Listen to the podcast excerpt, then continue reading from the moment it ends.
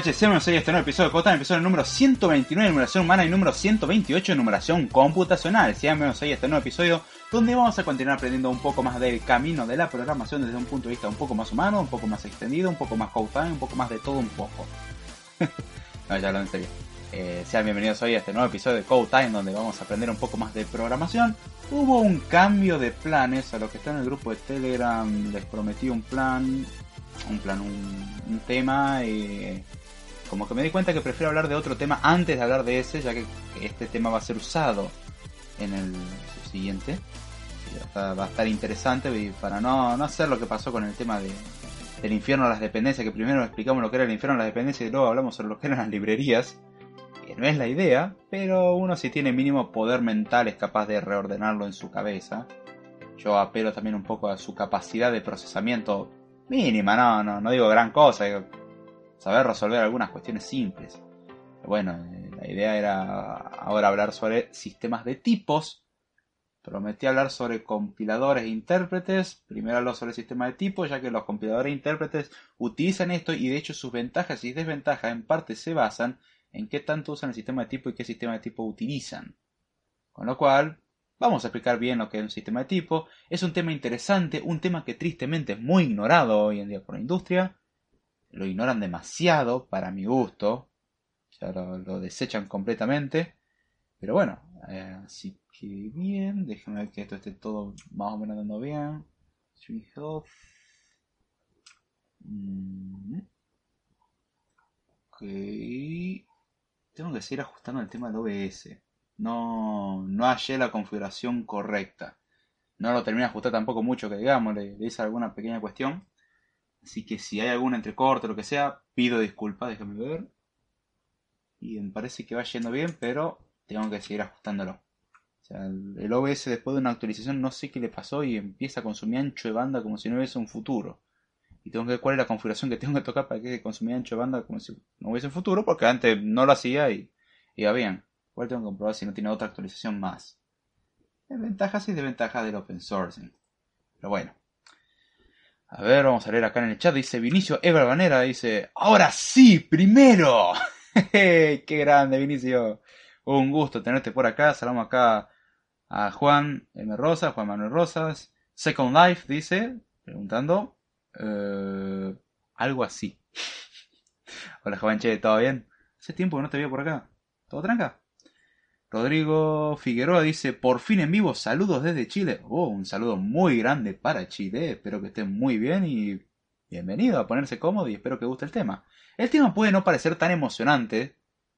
El criterio de que es emocionante o no, tengo que decir ya de por sí un poco confuso, ya que hay temas de programación que a mí me han parecido hermosamente fascinantes. Y hay otros que me han parecido aburridos. Y curiosamente hay temas que me han parecido relativamente aburridos, que le interesó, y temas que me han parecido emocionantes y muy probablemente a la gente le pareció un asco. Por ejemplo, por ejemplo, hablar de computabilidad es un tema que para mí es interesante. Y temas que para el resto del mundo comprendo de que es un asco. Yo mismo lo comprendo desde mi punto de vista semi-humana, que en algún lugar juro tener, creo. Sí, en algún lugar debe estar, estoy seguro. No la he buscado lo suficiente nada más. Esta existe. Saludamos acá Damián y dice, buenas noches. Hey, Dami, ¿cómo va? Che, ¿todo bien? Un gusto tenerte por acá y espero disfrute del programa. Eh, pero bueno, ya hablando en serio, sí, hoy el arranque fue medio extraño. Unos problemitas con la computadora antes de empezar, sinceramente. Y no sabía si iba a poder arrancar porque había ya lanzado el tweet y dije, mmm, para esto no tiene pinta que vaya a arrancar. Así que si se corta en un momento a la mismísima nada, sepan comprender de que hubo un error estoy viendo de corregir ese problemita, más el OBS, hay una lista de problemas a corregir. Dice, sí a full en la facu y el trabajo, ahora mi tiempo vale 30% menos.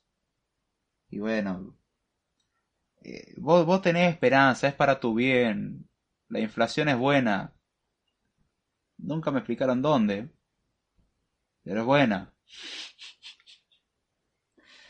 No voy a meterme en posturas políticas en este caso, pero hay que saber leer entre líneas sepa utilizar ese poder. Pero bueno, sí. A ustedes allá tienen facultad, qué lindo. Acá estamos de paro. No lo digo con placer, de hecho, lo digo con bastante dolor. tristemente. Y veo que creo que va a haber una consecuencia no muy linda mañana o pasado.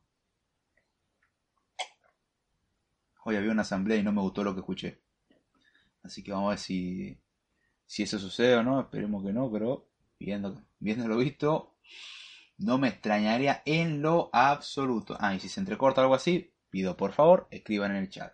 Al que escuchen diferido, todo eso no le tendría que afectar, ya que supuestamente el OBS está grabando. Debido a la gran confianza que lo estoy teniendo el OBS en este momento, por lo cual puede fallar en cualquier momento, no esperen mucho. Pero bueno. Eh, como ventaja te puedo decir para concluir con el tema, Juan. Y bueno, pensá, si vale 30% menos, este, ahora puedes tener muchos más billetes, lo que vos querías. Siempre quisiste tener muchos billetes de 100, ¿no es cierto? Está bien, no vas a poder hacer nada con ellos, pero vas a tener muchos. Hay gente que quiere mucho dinero. Tendría que pedir más bien que su dinero tenga valor. Pero bueno, saludamos acá. Nómada 7 que dice: Hola, buenas noches. Hey, Nómada, ¿cómo va? El primer miembro. Primero o el segundo miembro no yo del grupo. Estoy en duda si David entró antes o entró después de vos.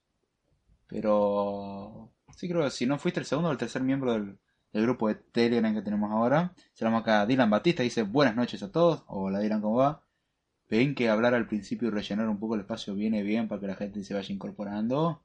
Al que escuchan diferido sepa adelantarse y mínimo respeto al que tiene el decoro de pasarse en vivo como mínimo lo que le puede devolver. Se llama acá Refrag 912 que dice buenas noches desde Florida. Hey, un gusto. Creo no haberte saludado anteriormente. Mi memoria sé que es mala, pero estoy seguro no haberte saludado. Ni me la acordaría mínimamente. Y un saludo, che, y bienvenido. Espero que guste el contenido. Disfrútelo. Saludamos acá a Santiago Dalmazo que dice buenas noches. Hola Santiago. Rafang 912 dice sí, sí. Perfecto. Me... Gracias por responder a la pregunta. Bien, el chat se empieza a mover ya de por sí saludo a otra persona que está en, en alma, pero no, no en cuerpo en el episodio de hoy, que es Jesús, que no puede por cuestiones de vida personal, se llama estudio. Lo exhorto a que siga estudiando, así que gracias Jesús por los mensajes y seguí adelante che, en el estudio. Se agradece muchísimo la consideración que tienen algunos escuchas. No digo que el, resto no tenga consideración, pero que hay, escuchas que se toman el tiempo de decir, che, mira, te aviso, hoy no voy a poder estar. Yo, oh, Qué hermoso. No me tienen que rendir cuentas por nada, pero aún así se toman el tiempo de, avisar. Lo mismo que David Ruiz me explicó que no iba a poder estar, me dio las razones por las cuales me parecen totalmente, me parecen demasiado válidas para mi gusto. O sea, no es que no me gusten las cosas válidas, pero con, eh, tenía sus buenas razones. El argumento era bastante contundente. Así que David dijo que les mande saludos y Jesús lo mismo. Así que tenemos ya dos bots eh, de alto orden. No porque sean superiores, sino porque tenemos las funciones, las cuales las definimos, y las funciones de, de orden, perdón, de orden superior, las cuales son funciones que toman funciones. Bueno, acá lo mismo. Teníamos bots, ahora tenemos bots que comandan a bots. Interprétese la frase como usted quiera. Saludamos acá a Martín Baldassarra dice, buenas noches para todos. Hey Martín, un gustazo tenerte acá en vivo. Gracias por pasar, che, ¿todo bien? Tiempo sin hablarte. Perdón, me colgué en responder el último mensaje es un montón. Ahora que me hace acordar.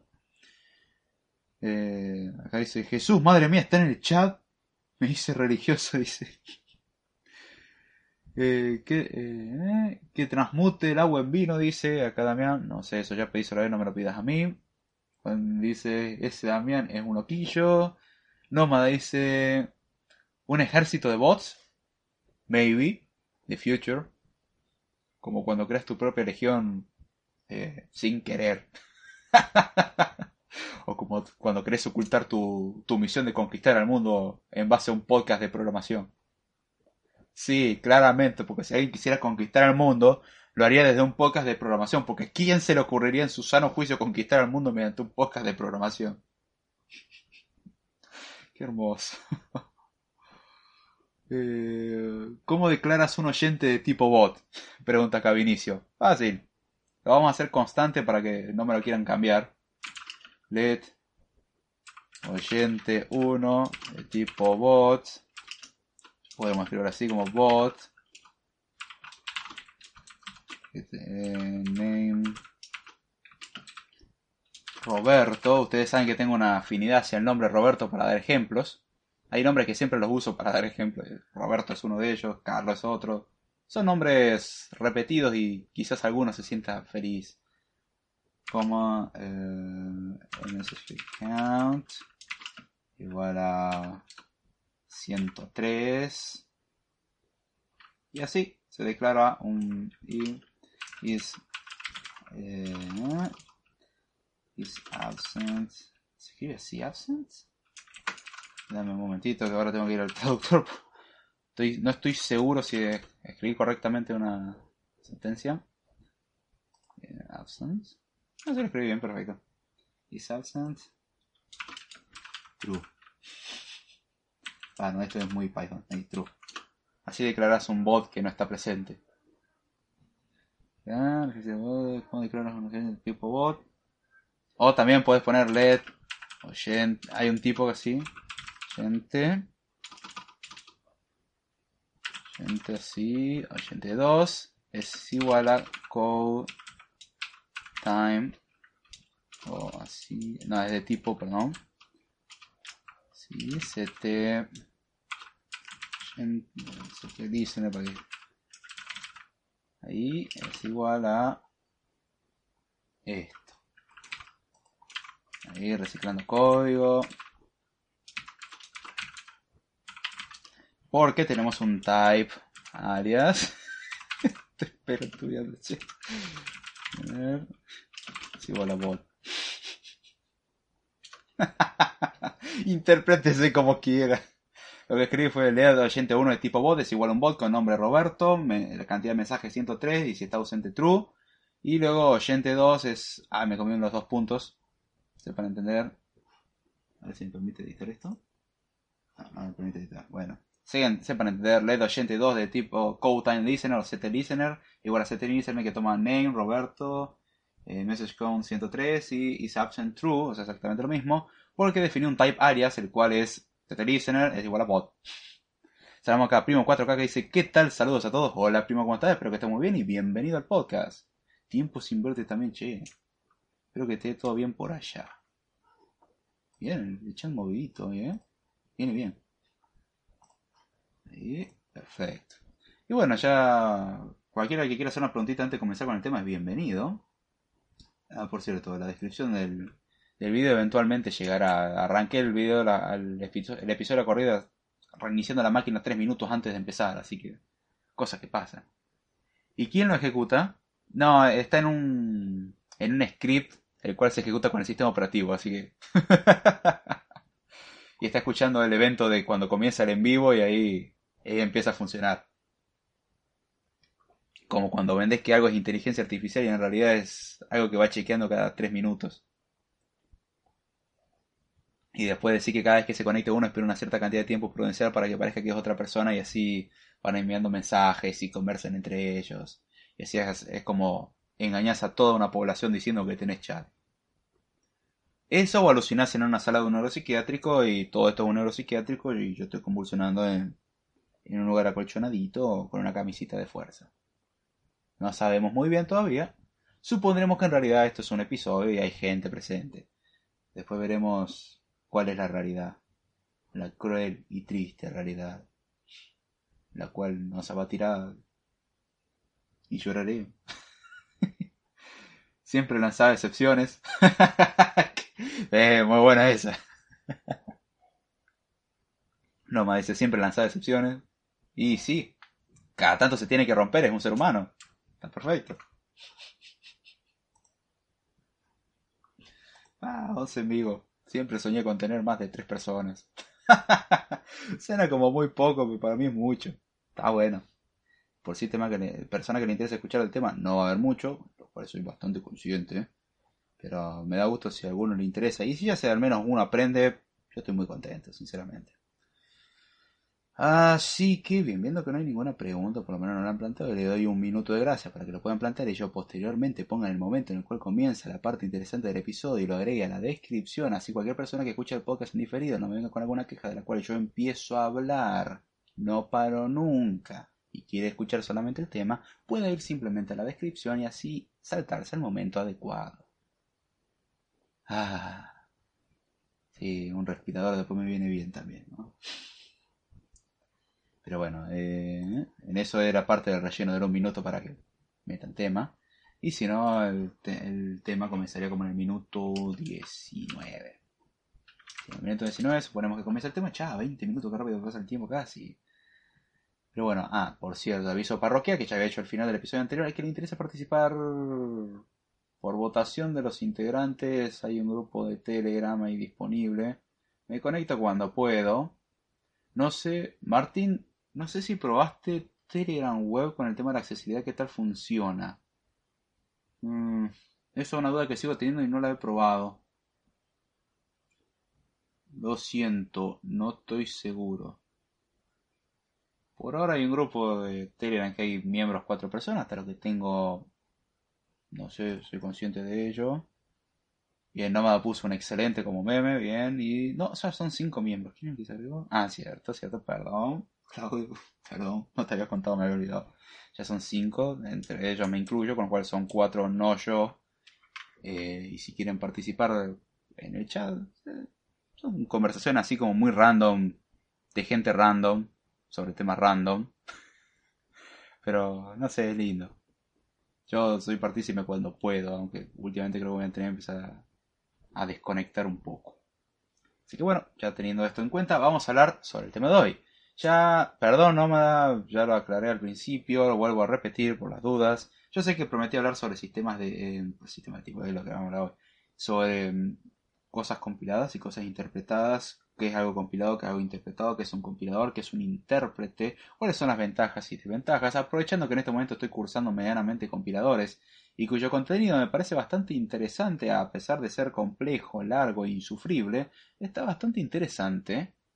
Y me parece un tema bueno tratar, ya que hoy en día mucha gente no sabe lo que es un compilador, solamente que sabe que descarga un programa mágico, el cual si le pasa palabras mágicas, el programa hace cosas mágicas y genera algo que funciona.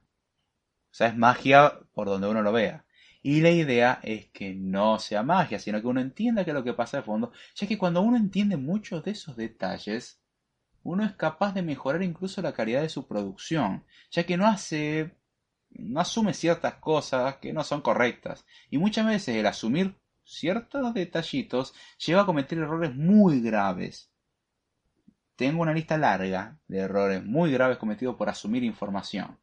Lo cual se ha corregido en el momento que dije, ah, la documentación decía que esto no funcionaba así. Entonces, el asumir cosas es muy lindo, es una herramienta poderosa, pero tiene sus buenos límites. Bien. Eh, la de para iPhone. Ah, la para iPhone anda bien la de accesibilidad. Ok, perfecto. Gracias, Martín. Dylan Batista dice: ¿Cuándo hablas del tema que te dije? Perdóname que no me acuerdo cuál es. Puede que me acuerde del tema, pero no de lo que dijiste. Al revés, puede que me acuerde de lo. Ah, puede que me acuerde de lo que, del tema que habías dicho, pero no me acuerdo que lo hayas dicho vos. Ustedes se acuerdan que soy muy malo con los nombres, ¿no? Recordámelo, pero. Si era sobre el. Mira, porque tengo varios temas anotados. Pobre compilador, es ignorado. Dice nomás. es bastante ignorado hoy en día y más que nada con todo el potencial que tiene. Pero ¿de qué nos importa si podemos escribir código sin entender lo que está sucediendo? Claramente eso es bueno. Recordame, dirán en serio, no, no es mala, no es mala onda mía, no me acuerdo. ¿Será este archivo TXT que tengo en el escritorio? El cual no me olvidé de su existencia, sino que simplemente ese tema necesitaba un mayor desarrollo del tema que tengo que estar hablando hoy, que era sobre las ventajas de las aplicaciones nativas versus las, híbridas versus los paquetes. Sí, gracias a Dylan Batista. ¿Ves que poner nombre en los archivos TXT sirve? ya me acordé. Pero sí, sí, no, no ignoré el tema. Necesita más preparación que el tema de tipos. El tema de tipo lo tengo medianamente fresco, por el hecho que no hace mucho tuve que rendir el análisis de lenguaje de programación, lo cual el sistema de tipo era por las cosas esenciales. Y de hecho ahora estamos haciendo el type checker del compilador. Entonces lo que tengo más fresco y como no tuve mucho tiempo de preparar el tema, sinceramente, no es que no tenía ideado el tema, sino que tenía que hacer varias otras cosas y no la he terminado siquiera.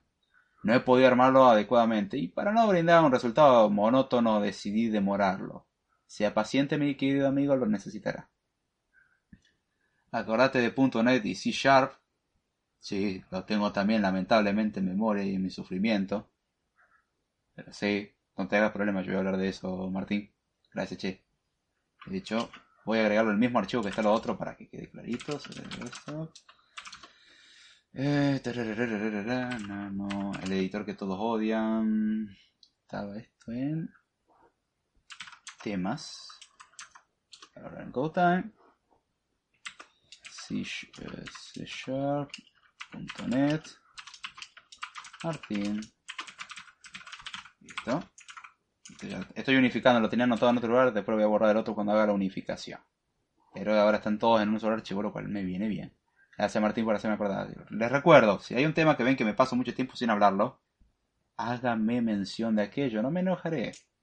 Siempre y cuando no me hostiguen todos los días persiguiéndome, incluso buscándome a mi casa, está todo bien. No me voy a enojar. Ahora bien, ya luego de este arranque totalmente extraño, el cual tendré que cambiar el minuto de arranque de las cuestiones a el minuto 23. Ahí está. Así. Hasta la manija está en temas prometidos, parece. Estoy hasta manija en el aspecto que vos veas. Salvo en atractivo, en eso no estoy. Ahí estoy hasta las manos, que es diferente. No, no. Pero hay varios temas y de hecho, no te sé que ya FX yo quería plantearlo en un solo episodio, pero después me di cuenta que era demasiado contenido para uno y fueron tres. Entonces un tema se puede extender. De hecho, el de type checking toma más de uno. Hay temas que son cortitos, hay temas que son largos. Entonces vamos a aprovechar que ahora tenemos la posibilidad de hacerlos largos, lo hacemos medianamente largo, pero sin ser algo mm, imposible.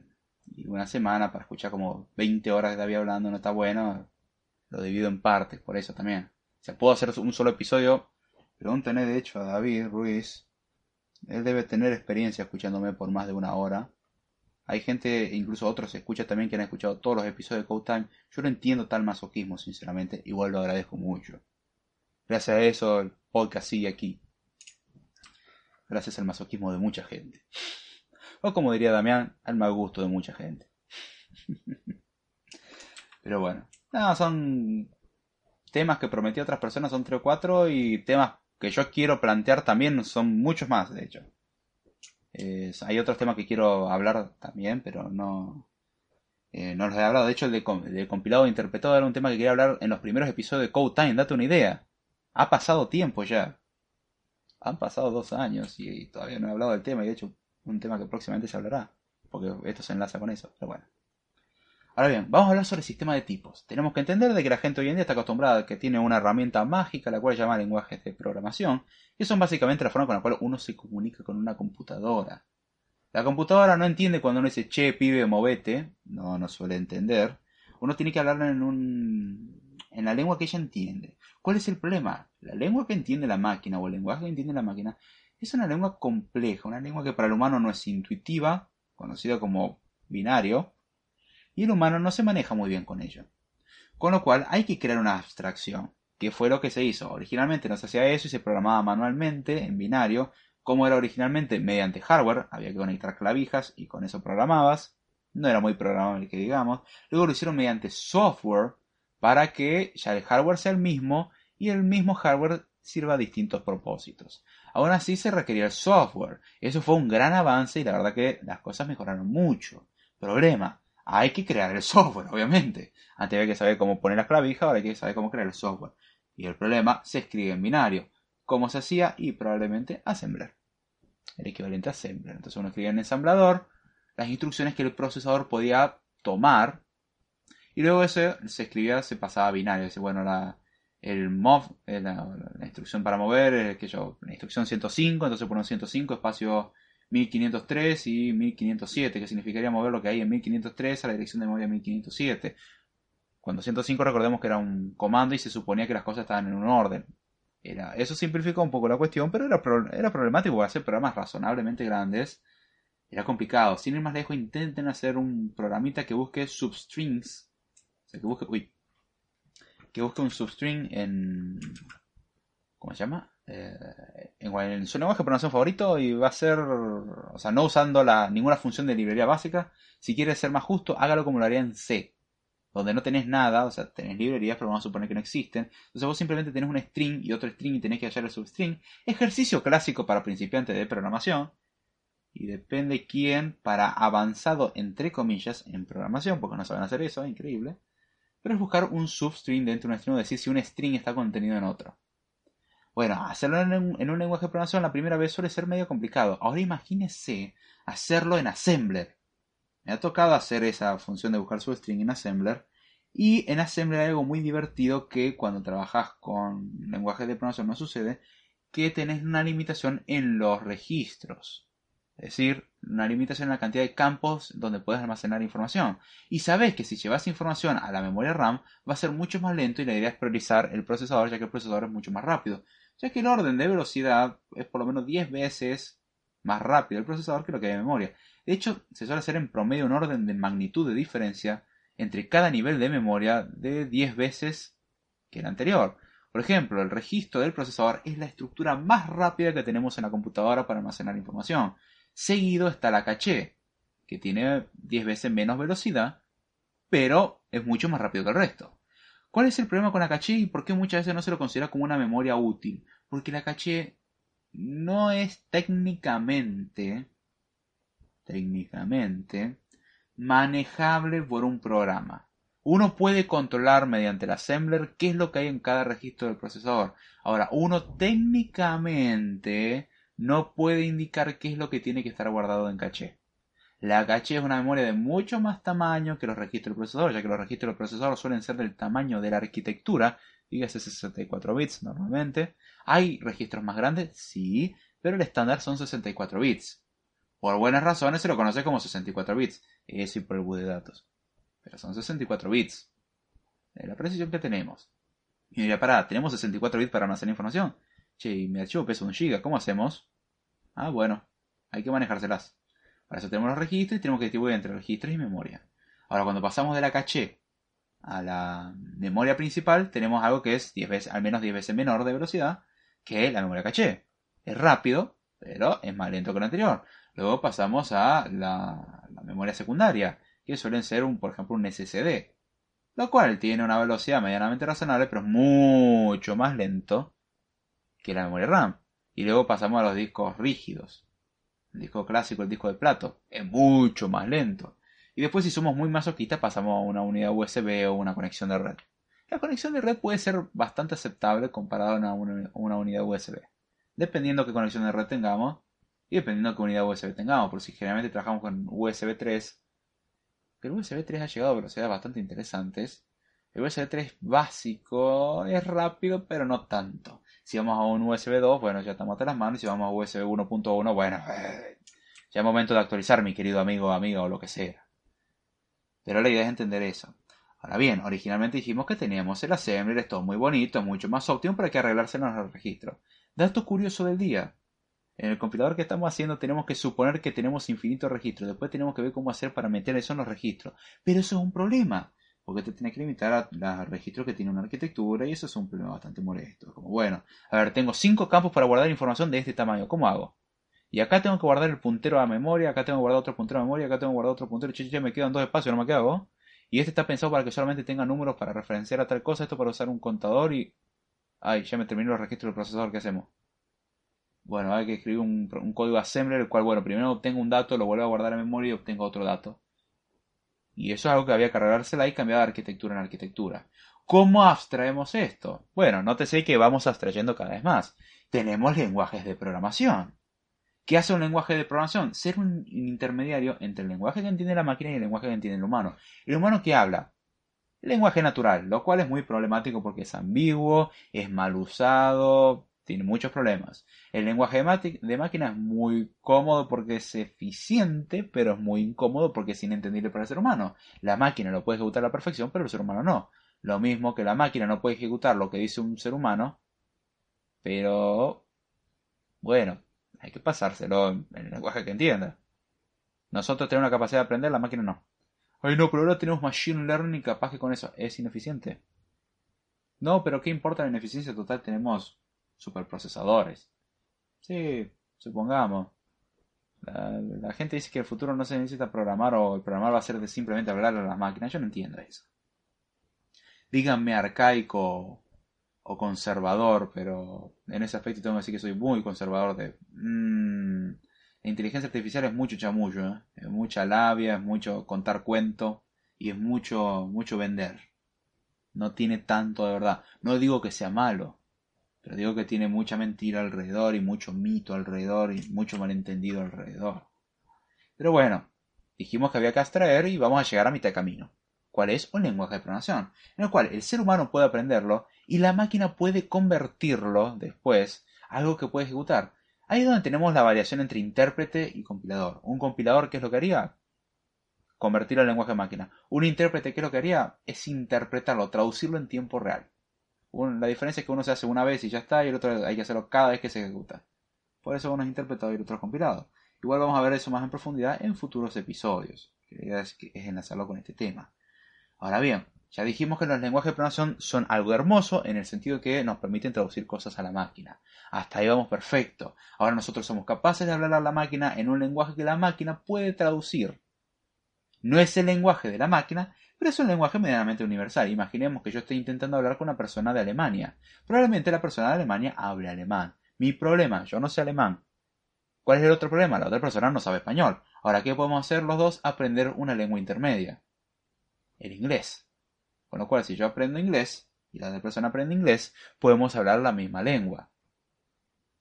Si yo lo hablo, lo mío que lo pienso en español, lo traduzco a inglés, que es algo que yo aprendí, y la máquina toma el inglés y dice, bueno, yo entiendo el inglés y lo voy a traducir a mi querido alemán, mi idioma natal, y ya está. A pesar de que Alemania tiene una influencia bastante importante del inglés y sabe manejarse bastante bien en eso, es por dar un ejemplo, nada más. La idea es justamente tener un intermediario en común. En este caso son los lenguajes de programación.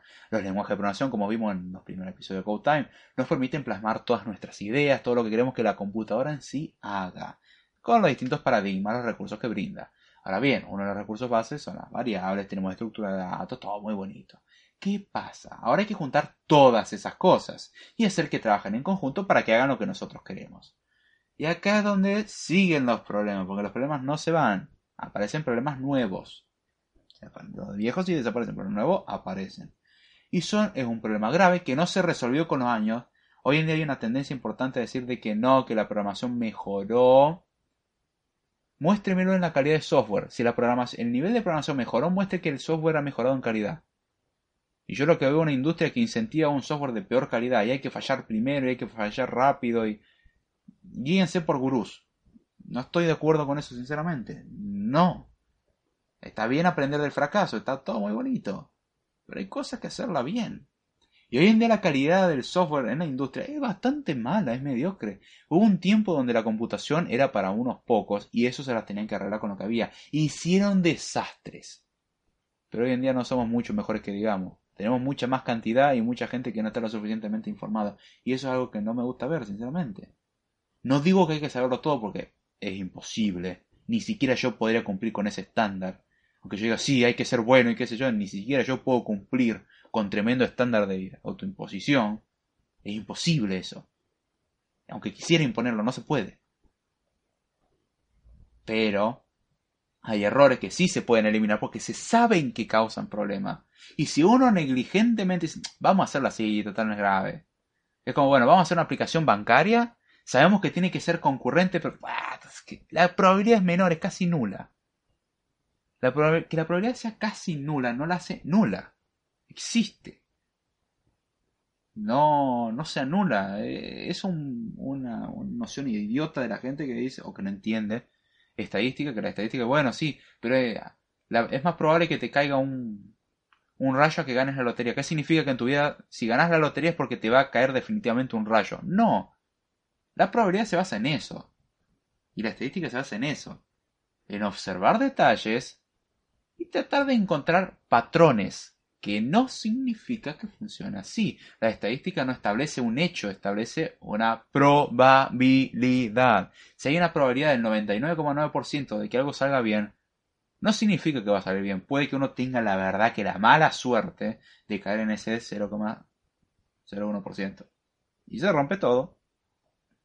Es una chance que uno diría, mirá que tenés que tener mala suerte. Sí, pero puede pasar. No es nula. Y el error de muchos, como es muy poco probable, ¿qué nos importa? Cuando explota todo, ahí sí importa y el problema es que ya a esa altura no se puede solucionar con mucha facilidad. Ese es el tema. Saludamos acá a Redman que dice, hola, ¿qué tal? Hola Red, ¿cómo va? Espero que estés muy bien. Eh, a ver qué dice Juan Rosas. ¿Conoces algún lenguaje de pronunciación en castellano? Gracias a Dios no, tengo que decir. No, no conozco ningún lenguaje de pronunciación en castellano. Es algo que no quiero conocer en mi vida. No porque crea en la superioridad racial del inglés, y porque sea un vendido de Estados Unidos, ni porque sea un vendepatria, ni por cualquier argumento idiota que me puedan venir a ofrecer, porque tengo que decir que eso sería un argumento idiota por lo menos de mi punto de vista, sino que no cambia nada.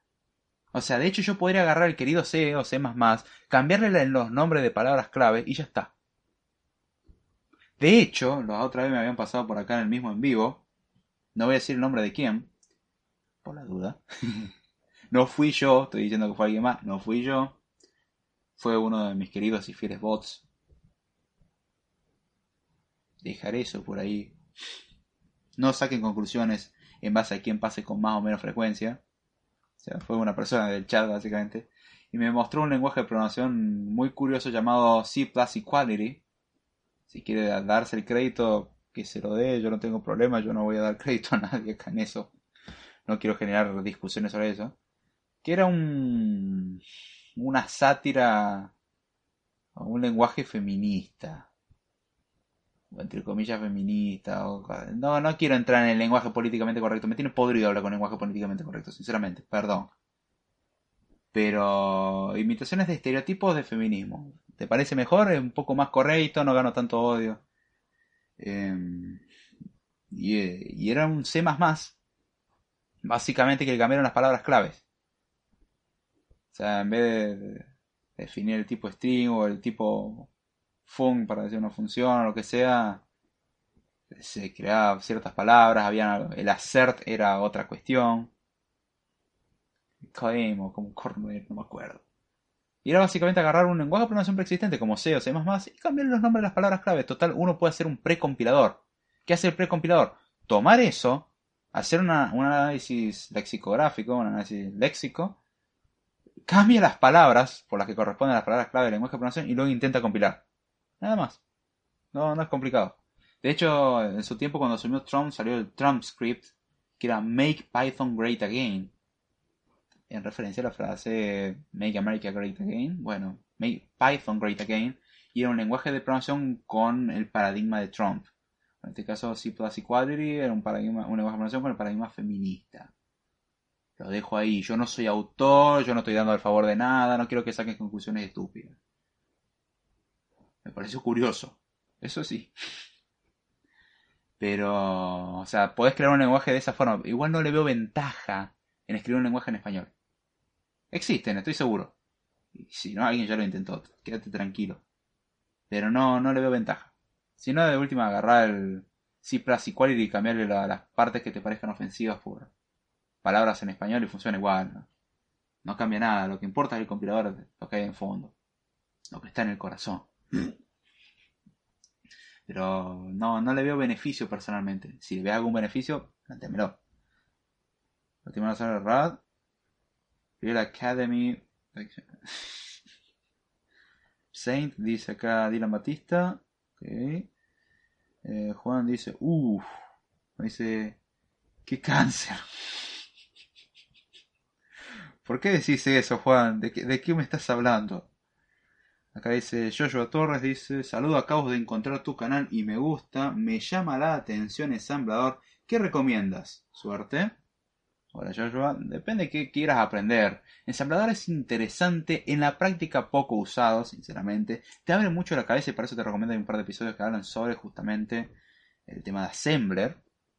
Hay uno que se llama Assembler is not dead, o creo que le puse Assembler no está muerto, o algo así, un script time que usé una vez después de la JCC con una charla con un título curiosamente igual. Pero. Eh, qué sé yo. Tira, tirarte a un, eh, un RISC. Reduce instructions. Uh, reduce instruction set. ¿Qué corno era la C? No me acuerdo lo que era. Vamos a. RISC. Reduce instruction set computer. Ah, computer. O sea, con un conjunto de instrucciones reducidas, que la palabra reducido un poco tomara como de quien viene. Tenés después CISC, que es un assembler con un conjunto completo. Complete Instruction. Eh, dije CISC. Sí, Complete Instruction Set Computer. Que es básicamente una arquitectura en la cual tenés un conjunto completo de instrucciones que es muy relativo eso de, de completo y reducido si quieres trabajar con ARM, ARM, si quieres trabajar con x86-64, x86-64, tenés después distintas convenciones, tenés la de AT&T, para Intel x86-64, tenés para AMD, tenés para ARM, para ARM tiene una buena variedad, porque ARM es una familia, en realidad no es un solo elemento, es una familia de ARM que tenés, tenés una cosa para Raspberry Pi, otra cosa, cada uno tiene sus cuestiones.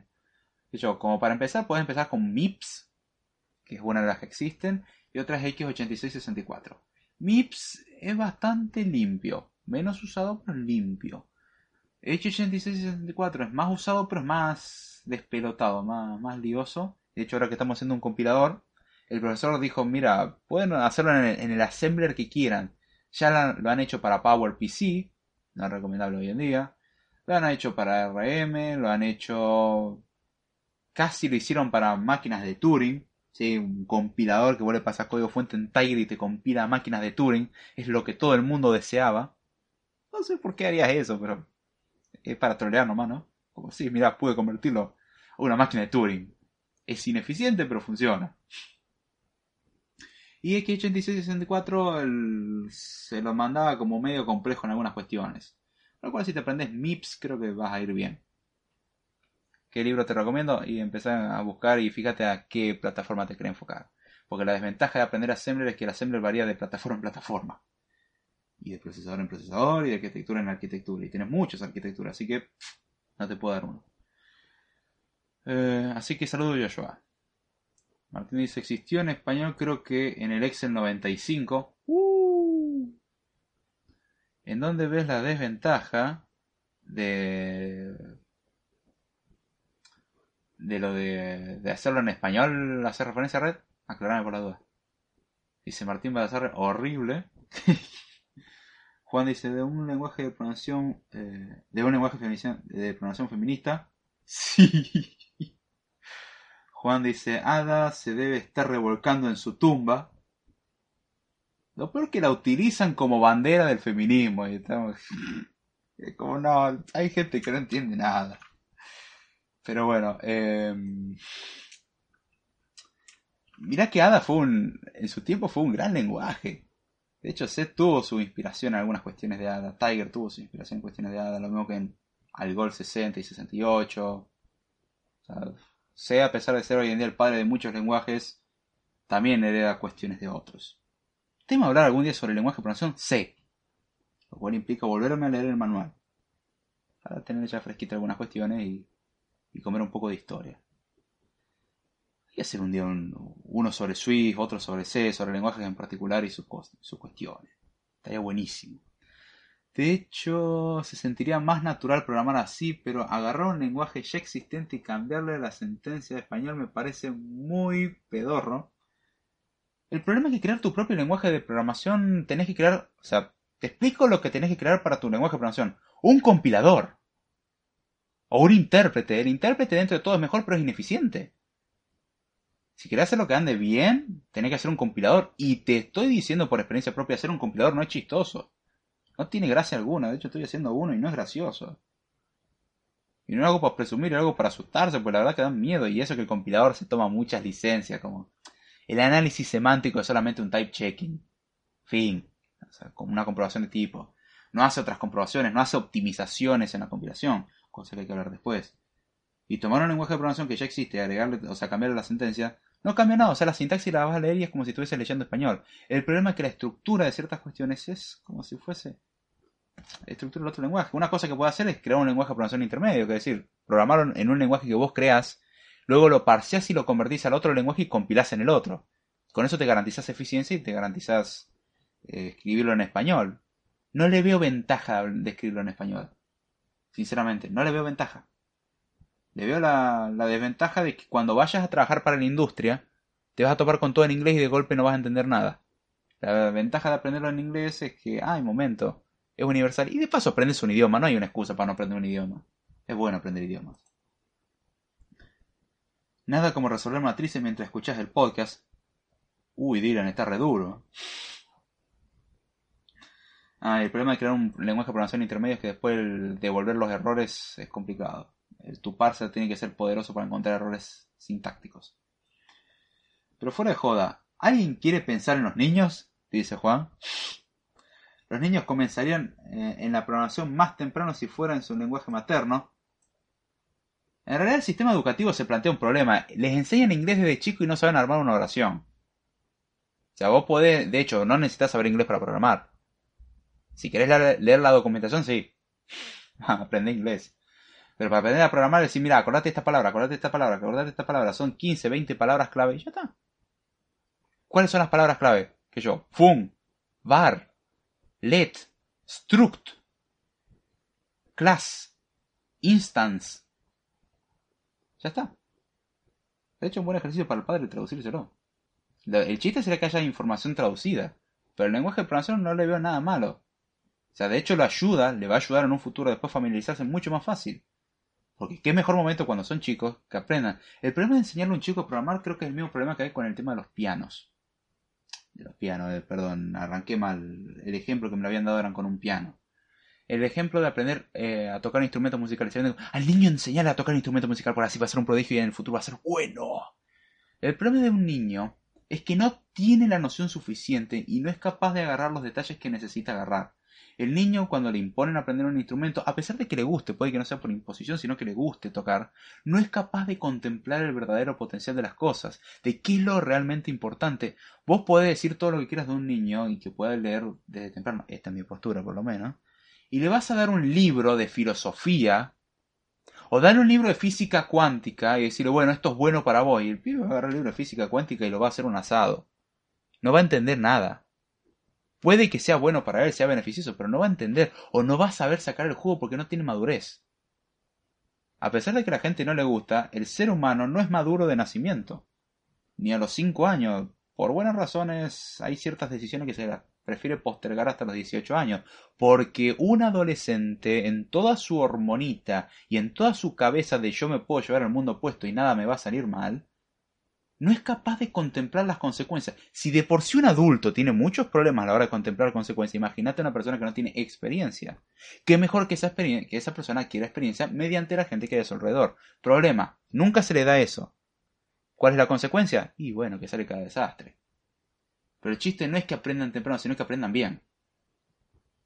Y el tema es que aprendí a tocar el piano, aprendí a tocar el piano. El chico dice, mira, ¿no ves que...? Y hay gente que dice, no, mira, tenés que contemplar esto la canción y no lo tocas con la pasión. Y vos explicarle a un pibe qué miércoles significa la pasión en vez de decir, tenés que tocarlo con pasión. Y el problema es que hoy en día se enseña, tenés que aprender mucho y retener contenido. Y el, y el problema de la sociedad no es retener contenido. Es que a pesar de tener una cantidad de contenido tan grande, porque el problema actual no es que hay poco contenido, el problema de ahora es que hay demasiado contenido. Antes era al revés. Ahora tenés demasiado contenido, no saben hacer nada con ese contenido. Hoy en día la gente tendría que ser capaz de ser medianamente civilizada, razonable, saber buscar información, saber leer, saber tener un pensamiento crítico y son idiotas que no pueden tener otra opinión que no es alguien de lo que diga la televisión. Mi carrera se vende como que te da pensamiento crítico y yo lo veo a la mayoría de los estudiantes que la palabra pensamiento crítico es el pensamiento de la empresa que primero me contrate. Porque se prostituyen de una manera bastante importante. No digo que está mal trabajar por, que no digo que está mal trabajar por una empresa, perdón. Pero el venderse a tal manera, para eh, un poquito. No hay un pensamiento crítico, no hay nada. Ahora, si vos un pibe, ¿qué pensamiento crítico tiene? No tiene discernimiento de lo bueno o lo malo, no tiene discernimiento de nada. Está bueno que aproveches esa agilidad para enseñarle todo eso. Después el resto lo puedo aprender sin problema. El tema es que uh, se dice que el ser humano aprende lento, y es cierto, aprende después más lento, pero también porque se acostumbra a aprender menos, y el sistema educativo no ayuda nada en eso. El sistema educativo te empelota mucho, mucho más. Porque ¿qué haces? Aprendes respuestas a preguntas que no te hiciste ni te interesan, no aprendes a buscar, no aprendes a interesarte, no aprendes absolutamente nada, y después que tienes una persona que tiene un montón de conocimiento, el cual no, ya no se acuerda más, y no sabe hacer nada. Te lo digo por experiencia personal. Cuando entré a la universidad yo estaba como, che, en la escuela no me enseñaron nada. El gap, el salto que hubo entre yo en la escuela y la, universidad fue increíble. Y me costó muchísimo reponerme a, ese golpe. Y es lo que se enfrenta la gente. Y con la, política de hacer las cosas más fáciles, lo único que hacen es complicar la existencia más porque hacen que la brecha sea cada vez más grande. En vez de subir el nivel de las personas, bajamos el nivel de los demás para que las personas puedan entrar. Y ese es el problema. ¿Dónde ve la desventaja de un lenguaje de programación en español? Que en el, momento que entren a la industria están a las bolas. Ya están hasta las manos. Podés aprenderlo, están herramientas como Sketch, pero son más gráficas y veo eso más útil que ponerlo en español, no cambia el hecho. El problema sería más grave porque tiene la documentación. Entonces lo que tendrías que hacer para que esté en lenguaje de programación en español, no solamente escribir el lenguaje, no solamente hacer el compilador, sino también escribir las funciones, la librería estándar y la documentación. Y nadie te va a pagar por hacer eso. Y sabemos que la gente se mueve por dinero. Entonces, olvídate. Hay que ser un genio para programar Assembler para un S390 en, y CISC. Mamita, che, Martín, a hablar con, con razonamiento. Que dice, no, no vas a pegar a todo. No, no. No, no, no, che, che, trae, toma ese con tranca. No, no, no me enojo con nada, sino que como que le meto ganas. Pero el problema que veo es ese. Lo veo en la facultad. No, mi intención no es ofender, pero en general no hay un buen criterio, no hay, no hay capacidad de discernir como, no, esto no está bueno, o esto está bueno. Incluso tener la opinión de, esto me gusta por esto y esto no me gusta por esto. Entiendo tu punto, pero me gusta porque tiene esto. Que yo, Python, yo entiendo que es ineficiente, pero me gusta por su facilidad. Y su locura con el sistema de tipo no es tan loca como la de JavaScript. Ahí es donde está la cuestión. A ver, y voy a cambiar el título del episodio porque no tiene sentido. Lenguajes de programación. ¿Y qué es un sistema de tipo? Hay como parchar cosas en tiempo de ejecución. Respira, David. He tenido mucho peores. Vos mismo escuchaste otro episodio donde no he respirado. Es como que le da ratos ajusto la capacidad pulmonar para poder exhalar bastante. Son cosas que se recomiendan hacer. Pero mm, no, o sea, no es que no se pueda, no es que esté mal. El tema es que el beneficio no lo compensa. De última, vamos a hacer más fácil. Yo te enseño a crear un compilador y yo te invito a hacer todas las librerías, mantener actualizado, eh, hacer que sea compatible con todas las arquitecturas que vos quieras ejecutar tenés que hacer toda la documentación y tenés que darle mantenimiento. Ah, detallito, lo haces gratis porque yo no te pienso poner un solo centavo. ¿eh? Y en ese momento es como que, bueno, sí, sí, este, tranquilo. ¿eh? Y el tema es que si vamos a la industria, que es lo que a la gente le interesa, eh, ¿en qué van a programar? Java, C, C++, Python, JavaScript, fin. Pues decir para que empiecen a aprender antes y después tienen que aprender nuevas sintaxis, no aprenden el fundamento. Si no tenés la base teórica, la práctica de poco te sirve. Enseñarle a programar con ejemplos simples. Python es un lenguaje que le puedes dar a un chico. Tiene palabras en inglés. De última, podés enseñarle inglés. Que estoy seguro que le va a servir mucho. Más hoy en día donde la duda de si sos científico o similar te querés ir del país no es tan irracional eh, le va a venir bien ante un futuro incierto. Pero podés creer, pueden, o sea, lo que se puede hacer es la documentación que explique qué es lo que hace cada cosa y ya está, no hay problema. ¿Qué es lo que hacía yo cuando empecé a programar? Yo no sabía inglés. Yo entrando en la facultad no sabía inglés. Era hello, goodbye, en fin. Es algo que se aprende sobre la marcha y es una buena oportunidad para aprender dos por uno. Es más lento el tema que hay que tener paciencia. Y te digo que los chicos no son pacientes, ¿eh? No necesito dar muchas explicaciones, es fácil de observar, los chicos no son pacientes.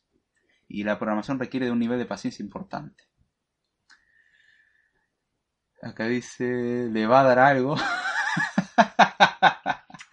no, si me diera algo sería, se notaría mucho más. Enojado suelo ser un poquitito áspero. Poquito.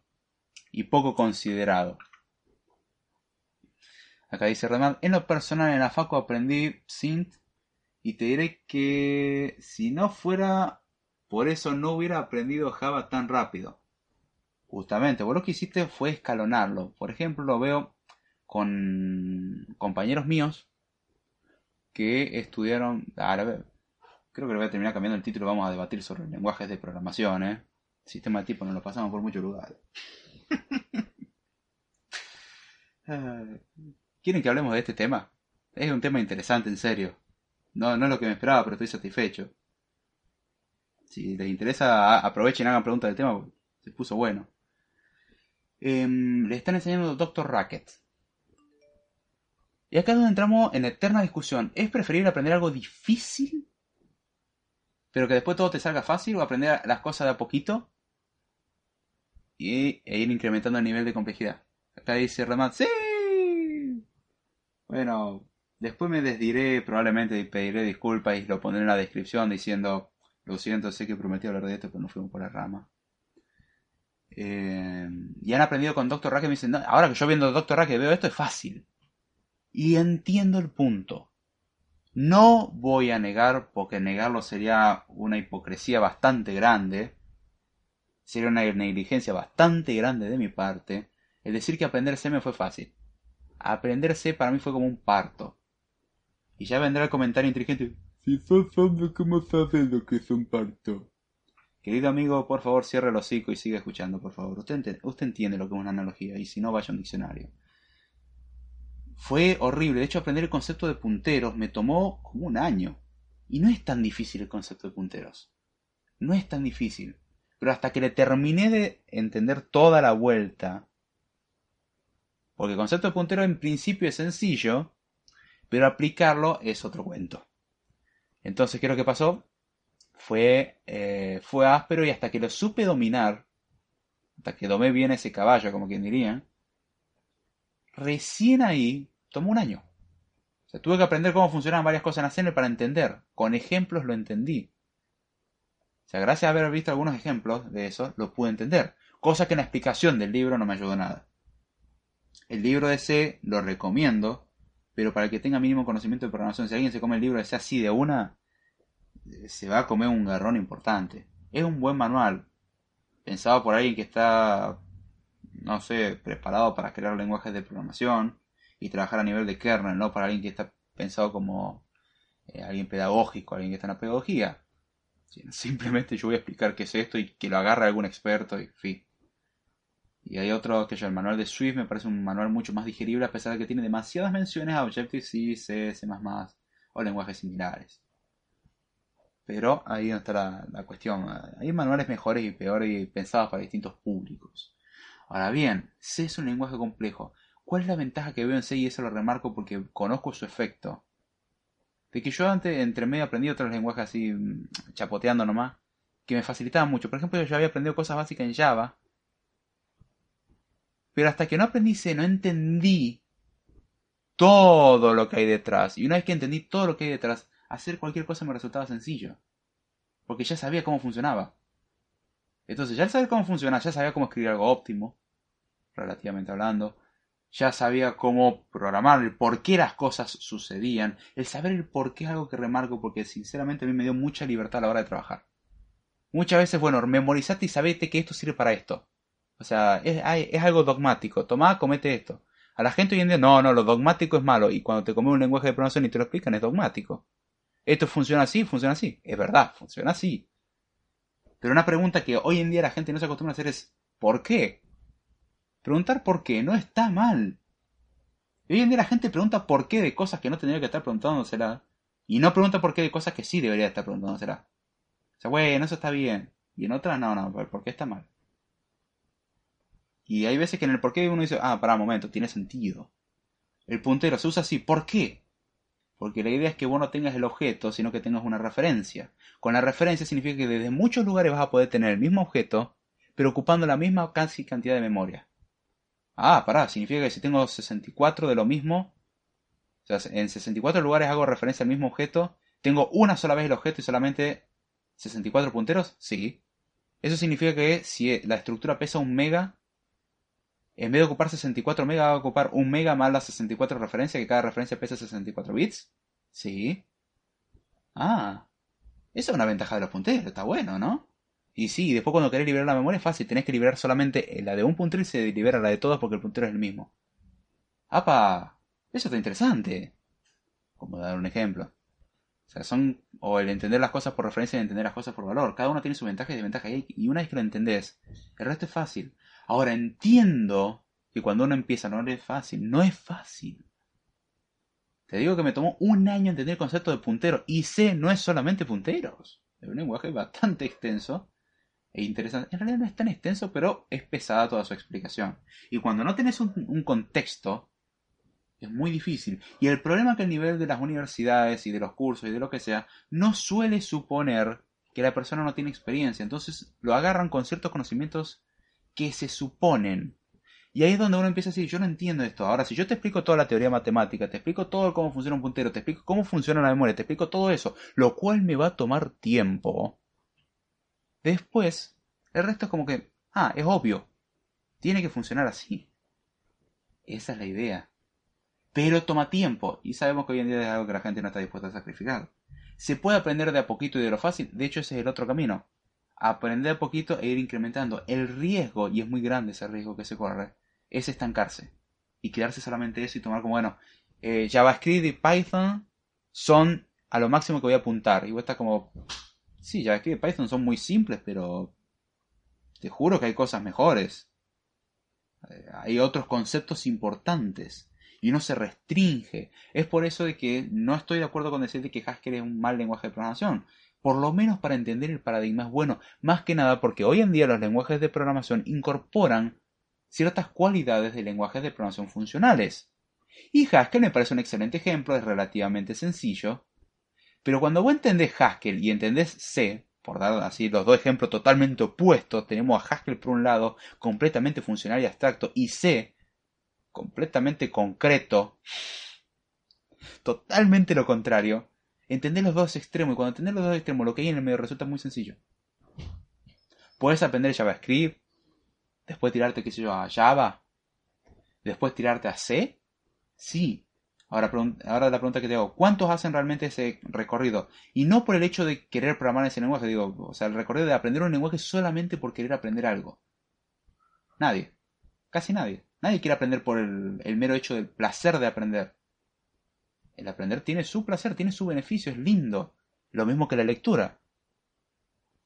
Hoy en día hay muy poca gente, hay, hay gente que lee obligada, hay poca gente que lee porque quiero leer esto porque me interesa. Quiero aprender de esto porque me interesa. No lo voy a usar, no me importa. Ejemplo, uno de mis gustos que ya se sabe muy bien, es la medicina. Yo no aplicaría para médico, pero ni ahí. Pero me interesa mucho. Yo aplico a lo que es eh, más el campo de la ciencia de la computación. Pero me fascina la medicina y la biología. Me parece algo increíblemente fascinante. Y no tienen absolutamente nada que ver. Es el mero hecho, el mero placer de aprender. Y hoy en día es algo que se pierde. Más si le decís aprender en dos semanas y ya está. Entonces no digo que no se pueda, sino a lo que me refiero que es peligroso. Si uno tiene un poco de dominio propio y uno tiene un poco esa cuestión de decir, voy a intentarlo o no me voy a estancar, puedes darle sin problema por ese camino. Está perfecto. El problema es que hoy en día es más bien la monotonía y bueno, vos aprendete esto y aprendete lo que te piden y ya está. O sea, vivís para aprender lo que te piden. Me parece bastante monótono eso. Eh, eh. Eh, ya te fue el tema por las, de las manos, pasa siempre. ¿Por qué se pregunta por los porqués? Porque al preguntarte por un porqué puedes entender cómo funciona y se te simplifican muchas cuestiones en la vida. ¡Ah! no te la esperaba. Pero el aprender cómo funcionan las cosas después simplifica muchas veces el trabajo.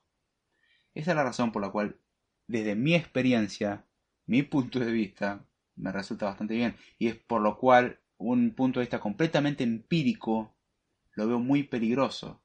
El empiricismo es muy lindo, el poder darle uso práctico a lo que uno aprende es hermoso. Pero... ¿Empiricismo o empirismo? A ver. Creo que dije una avanzada bastante importante. Empirismo. Mala mía. Corrección gramatical importante. Eh, perdón, estaba leyendo un mensaje. Eh, el empirismo es bueno. La teoría es buena, pero aislarlas no es bueno. La teoría requiere de la práctica y la práctica requiere de la teoría. Ahora, si vamos a ver lo que hacen las universidades, es restringirse. Nómada escucha en una. Eh, escucha, estudia en una universidad acá también de Argentina. Che, una preguntita, Nómada. ¿Cuánto tiempo dedican a explicar el porqué? ¿Cuánto tiempo dedican a explicar la teoría? ¿Cuánto tiempo dedican a explicar la práctica? Coméntame la proporción. ¿Cuánto tiempo le dejan a ustedes para que piensen sobre algo y se hagan los cuestionamientos? Se supone, y yo leo los planes de estudio y leo la, presentación de las carreras de ciencia de la computación y similares, que es para tener un pensamiento crítico. Uno de los pilares es tener pensamiento crítico. ¿Cuánto tiempo dedican al pensamiento crítico? A criticar al profesor y decir, mm, ¿por qué funciona eso así, profe? ¿O por qué no hizo mejor esto? ¿O por qué no cambiar de solución? Decime. Eh, la idea es que también planteen opinión, ¿no? Ah, Changos, dice la nomada. no, ese tipo de preguntas hay que estar muy bien preparado por la primera que te van a hacer.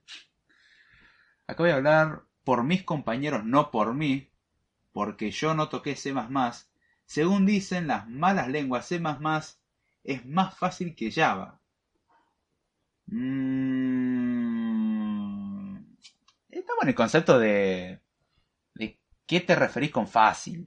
Ah, vos siempre con tu relativismo. No, no, no es eso. Es que, ¿qué definís como fácil? Que les haya costado menos puede ser. Pero C++ es más difícil que Java. De hecho, Java está basado en, C++ para hacerlo más sencillo. O sea, la idea de... O sea, por ahí puede que tengas librerías mejores. Eso es diferente. No confundir. Pero como lenguaje en C++ vos tenés que manejar la memoria y como lenguaje en Java se maneja solita. Ya que tenga Garbage Collection, simplifica las tareas como no te das una idea. Ahora, C++, entendés el por qué muchas cosas suceden porque las tenés que hacer vos. Entonces les va a resultar más sencillo desde ese punto de vista. O sea, cuando entendés el por qué, después no tenés que ver, para, ¿cómo era esto? No, decir, a ver, si los punteros funcionan así y simplemente son una referencia, ya sé que estoy acá trabajando con una referencia.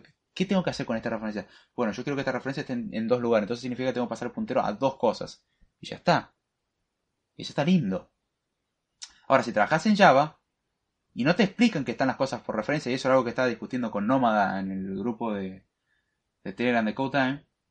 Si vos no sabes que las cosas son por referencia, vos vas a suponer que todo va bien y de golpe tu código no va a andar, porque hiciste un caso de test medio extraño y el test consumió toda la respuesta y en eso desechaste la información.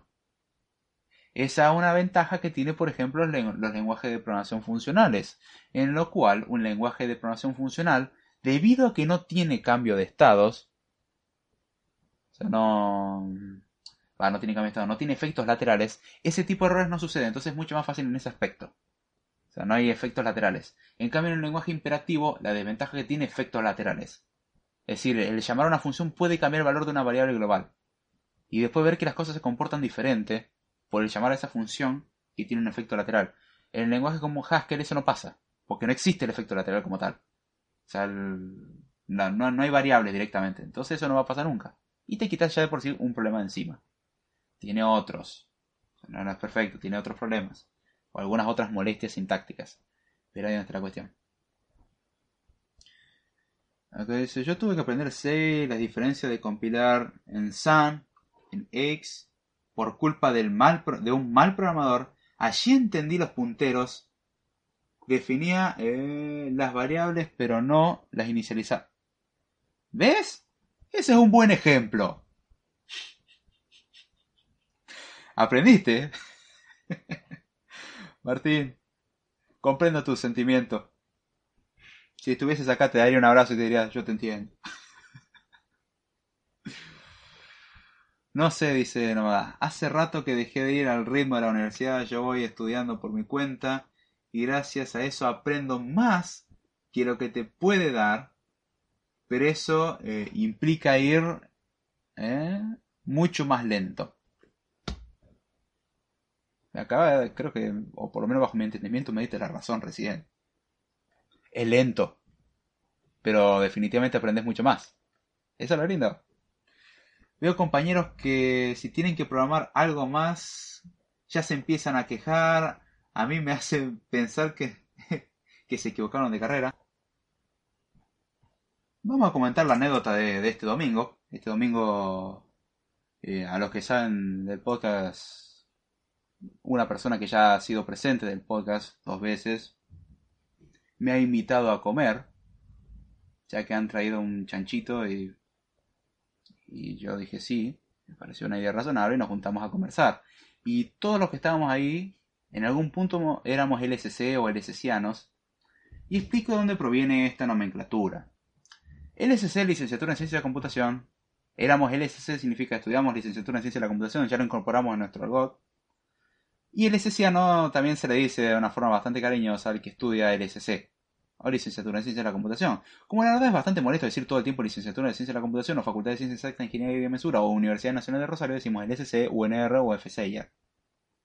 A pesar de que FCIA como que no suena muy bonito, FCIA es mucho más corto que Facultad de Ciencias Exactas, Ingeniería y de Mesura. Entonces, nos acostumbramos a los acrónimos. Está bastante bueno, cómodo. Es economizador, nos entendemos, todo, todo en un solo paquete, hermoso. Y Maxi y yo nos tocaba hablar, estábamos hablando, eh, Maxi ya está trabajando. Yo por decisión propia no estoy trabajando nomás. De hecho me ofreció para ir a trabajar en la empresa. Y anda como, che, ¿qué tengo que hacer para que esté trabajando acá? Y ofrecerme un buen sueldo me parece buena idea. y condiciones razonables. ya volviendo al tema. Eh, luego de, haber comido y estar lleno y querer ir a dormir una siesta, porque la verdad que nos pegó re duro la modorra después de eso, estábamos conversando con gente que recién estaba empezando la carrera, estaba en segundo año. Y nos preguntaba, ¿y, qué es lo que tenés que hacer, saber de lenguaje de programación? ¿Qué es lo que necesitas para empezar a trabajar? Y ambos creo que concluimos en saber chamullar. no, hablando en serio. Concluimos eso igual. Pero, mm, porque tratando de ver, bueno, ¿qué lenguajes tengo que aprender para tener éxito hoy en la industria? Eh, aprende cualquiera.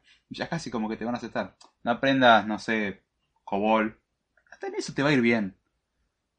Sí, hasta si aprendes COBOL te va a ir bien. Ahora si aprendes Algol 60, mm, tu cuota de mercado es casi nula lo mismo que Cobol. Es bien pagado, pero eh, hay, que, hay que tener huevo para trabajar en eso, ¿no? Eh, y hoy la mayoría se dedica a JavaScript, o Python, o lenguajes así sencillones. No es para quitarle mérito a esos lenguajes, pero hay que admitir de que su curva de aprendizaje es, es bastante más sencilla y rápida, pero también plantea sus limitaciones. Y estuvimos conversando un rato largo y e incluso era, era, más bien una conversación entre nosotros dos en presencia de otras personas porque éramos los que hablábamos y, y como cada uno aportaba lo suyo y, y era como que entre los dos formamos una idea y el resto como, oh, estoy de espectador y, y saco como algo de esto y lo veo. ¿Para qué quieren aprender a programar? Y muchos quieren aprender a programar para irse de este país de M. Razón número uno para estudiar el, el SC. Razón número dos porque quieren ser ricos y millonarios, porque quieren tener éxito porque quieren irse de este país de M otra vez, porque quieren trabajar poco y ganar mucho, porque quieren irse de este país de M otra vez, porque quieren irse de este país de M otra vez y porque quieren irse de este país de M otra vez.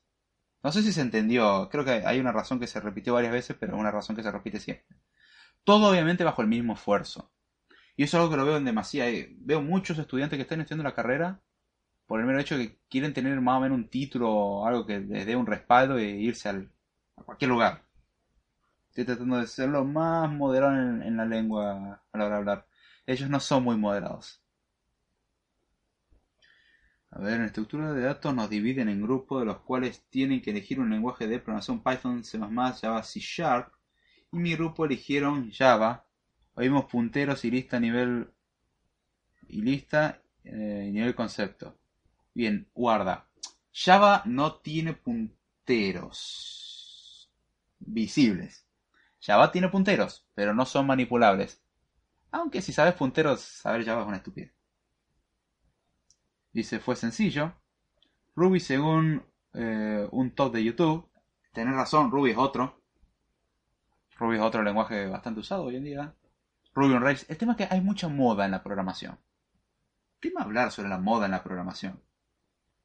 Hay mucha moda. JavaScript hoy en día está de moda. HTML está de moda y hasta lo llaman lenguaje de programación. Lo híbrido está de moda. En su tiempo, no, las aplicaciones nativas son lo mejor porque son eficientes. Luego las aplicaciones híbridas son mejor porque funcionan en todos lados. Ya decidanse, ¿qué es lo que quieren? ya existían las otras antes, nada más que se hicieron moda. Y hay lenguajes de programación de hoy en día que son muy de moda.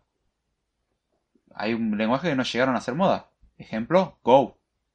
Go era el lenguaje de Google y se usa. No niego que se, que se use, se usa, pero... Eh, este, ¿qué puedo decir? Es muy poco. JavaScript es mucho más usado y no necesito mucha demostración sobre eso. Eh, Kotlin ahora más o menos como que lo quieren hacer de moda porque es el lenguaje oficial para hacer aplicaciones para Android y aún así tiene bastantes adeptos Java todavía. Java era el lenguaje que iba a desplazar a todos los otros lenguajes. Sí, seguro. Claro, lo veo hoy en Java está en todo. En absolutamente todo y no existe otro lenguaje porque vino a reemplazar todo. Que está en todos lados es cierto, pero no que reemplazó todo. De hecho tenemos hoy en día una variedad de lenguajes bastante importante. Son modas. Tendría que investigar un poco más sobre las modas actuales. Estoy un poco fuera de moda yo. Yo soy más conservador. Más puritano. Eh... Acá dice Redmat, paga más. Ruby según YouTube, paga más. El tema de pagas depende de cómo te quieras vender. Acá, por ejemplo, está la Cámara Nacional de Desarrollo de Software, el cual tira los sueldos en base a encuesta. Me parece perfecto el criterio. Vamos a hacer encuesta y, en base a la encuesta se va a la realidad. ¿Sabes la cantidad de puteadas que he visto a, esa encuesta? La CESI la ESI. A ver.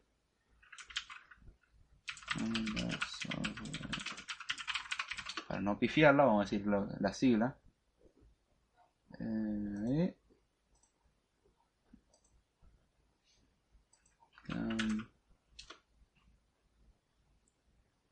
Cámara de la Industria Argentina de Software, la CESI, con doble S.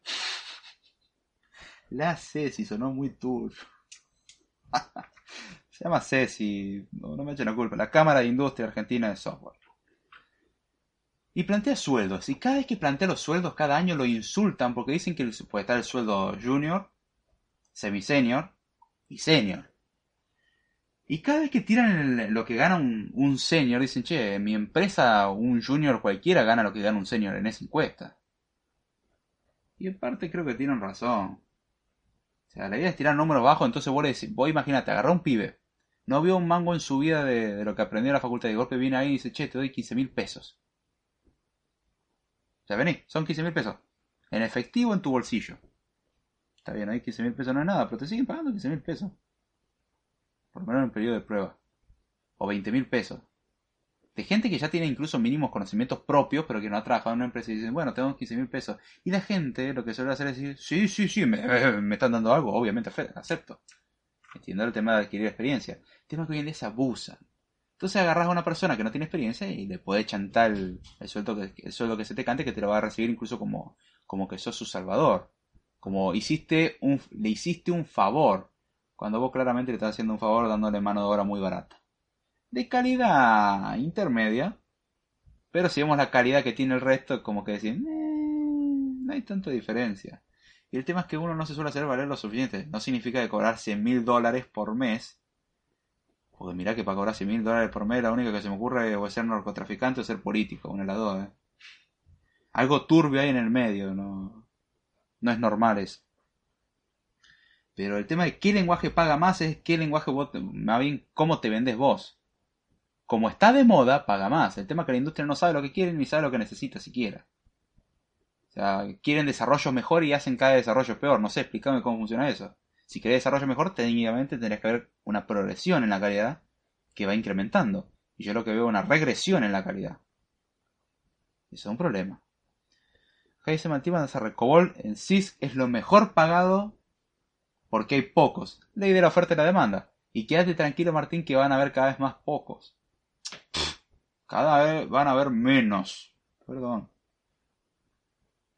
Y es obvio porque nadie, o sea, si no te quieren aprender C, imagínate aprender COBOL. no pueden aprender C, van a querer aprender COBOL, dale. ¿Qué clase de suicida es ese? Acá dice Juan Manuel, dice, trabajar poco y ganar suficiente. Me gusta tu guiño de ojo, es ganar suficiente. Vos sabés que no funciona así. Acá dice mónadas, eh, nómadas, mónadas. Ah, estoy consumido por hash. La moneda corriente, todo sea por el papelito y la guita. ¿Y sí? David Ruiz dice, pero vos sos loco, viste. No, pero, pero vos sos loco, viste. Yo por eso programo en C, viste. la vieja. eh, David, ¿cómo?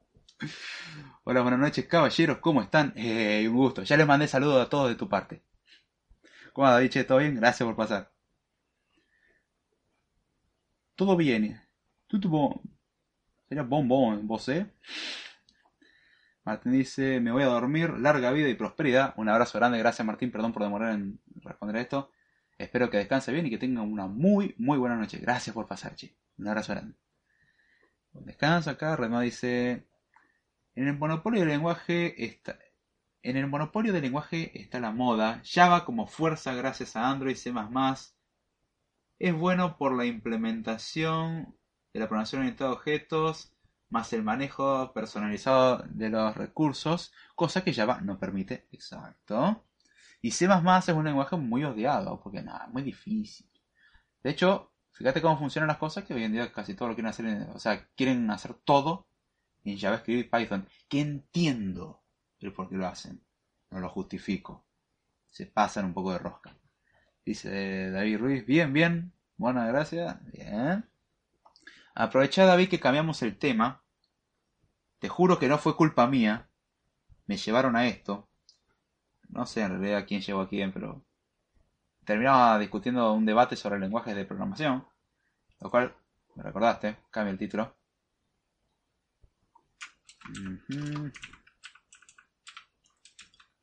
Debate sobre lenguajes de programación. Y así, niños, es como hacemos un parche en tiempo real. hermoso. Pero bueno. Estamos entrando en la eterna discusión si aprender el lenguaje es fácil o difícil. Y entiendo que muchos empiecen con lenguajes sencillos. Ayuda para empezar. Pero cuando finalmente querés alcanzar el verdadero potencial, tenés que aprender un lenguaje polenta, un lenguaje bueno. Y tengo que decir de que justamente Python y JavaScript no son los mejores para hablar de eso. Cuando hablamos de sistema de tipo, por ejemplo, cosa que probablemente hablemos en el episodio que viene, si no pasa otra cosa en el medio, em, cuando hablamos del sistema de tipo, Python y JavaScript hacen un pésimo trabajo porque fueron pensados para tener una libertad tal que no tienen un sistema de tipo... Sí tienen, todo tienen en algún punto un sistema de tipo. no tienen un sistema de tipo explícito.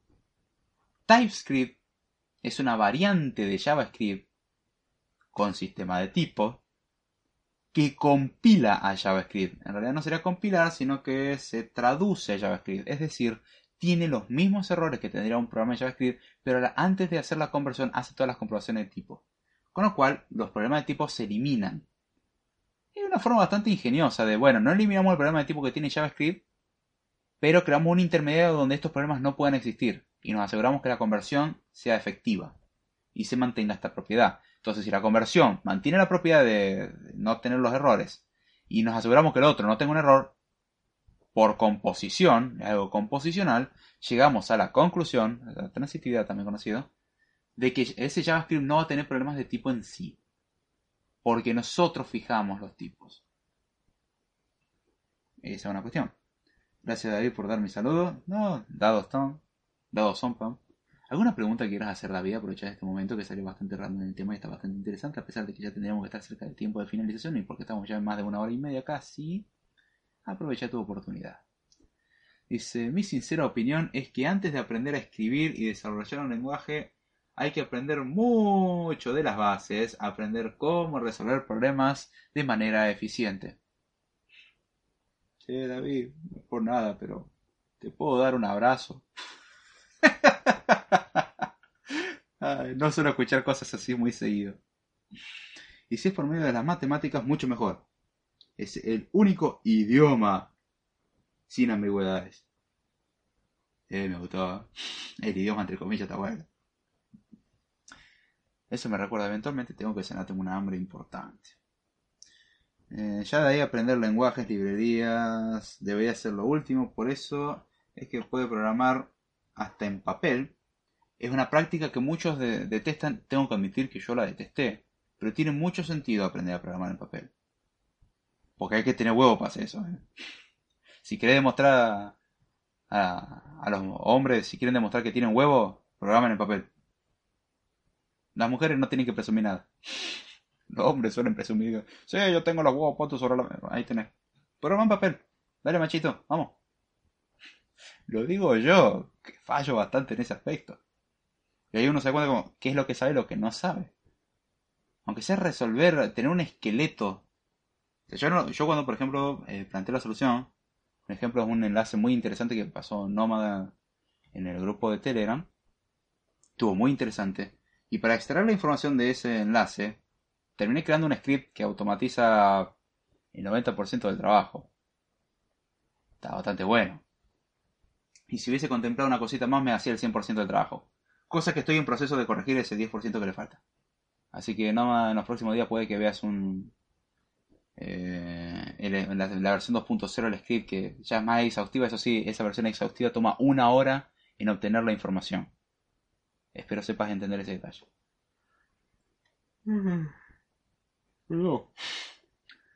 Eh, si gustan complementar, gracias, dice. Dice opinión personal, dice David. Eh, si gustan complementar, gracias. Sí, yo te voy a decir que todo lo que dijiste está mal porque te llamas David. Lo cual sería una contradicción graciosa porque estoy diciendo que lo que dijiste está mal porque te llamas David, con lo cual lo que yo dije está mal porque me llamo David, con lo cual lo que dijiste no está mal, pero sí está. Ay. Aguante el viejo papel, dice Nómada. Yo programo en papel, va, pseudocódigo. Eh, lo mismo, sirve. Funca lindo el programita. No, no, tiene un, un error gigante. Tiene un error gigante. Hay un- algunos enlaces que están caídos. O sea, hice una suposición mal cuando hice el script para acelerar. Le voy a agregar la, la opción de hacer un análisis exhaustivo. El análisis exhaustivo lo que te va a permitir es justamente obtener la información correcta, pero va a demorar mucho más. O sea, puede que te demore una hora por lo menos en obtener la información. Así que, paciencia. Pero te garantiza que no vas a tener error. Y si le agrego el filtro ese que prometí agregarle, ya, ya creo que se solucionan muchos problemas. Si me permite ver cuál algoritmo es mejor para resolver un problema y luego lo traduzco a Java. Eh... Sí. Está, me parece un, una aproximación hermosa. Que es cierto que si lo planteas en un papel o te haces la idea, aunque sea la dibujás o garabateas, ni siquiera planteas la cuestión, entendés mucho mejor el problema porque te enfrentás al problema antes de escribirlo. En cambio, cuando lo codias directamente, lo que te topas es como, oh, pará, pero también tengo este caso, oh, también tengo este caso, oh, también tengo este caso. Em, y ahí es donde la especificación, a lo que le gusta hablar de programación ágil, esto lo van a odiar. Cuando dije que el testing no sirve, y no me refiero a que no es útil, sino que la garantía de no hay error no sirve. No, no garantiza nada el testing. El testing muestra la presencia de errores, no garantiza su ausencia. La única forma de demostrar de que un programa no tiene errores es hacer la demostración de verdad. Y le digo que eso toma tiempo, pero vale la pena. ¿Cómo se reduce eso? Con especificación, como paso de por medio.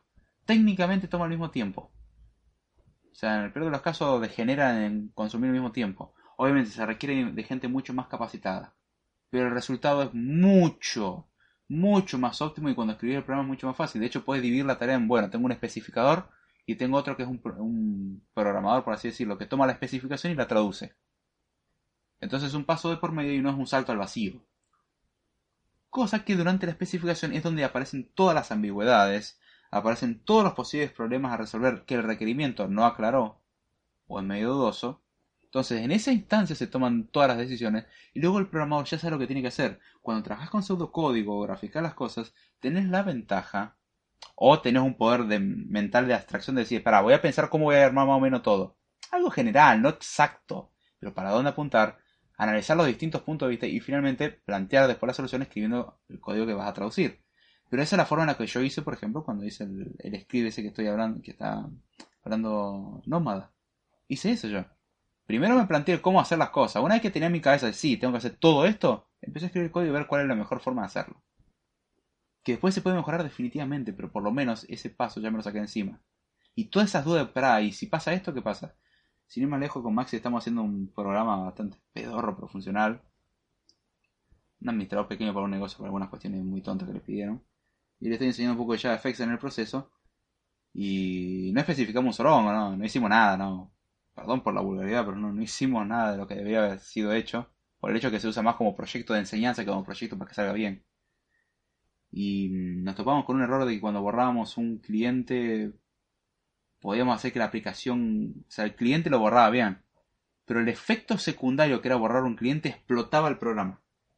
O sea, borrar un cliente hacía que explotara el programa, quedara una base de datos inconsistente y se iba todo por el caño y había que va a hacer todo y empezar de nuevo. Primero, todo por no usar un modelo de base de datos razonable, sino el crear tu propio DBMS casero, porque sabemos que nada puede salir mal. En JSON.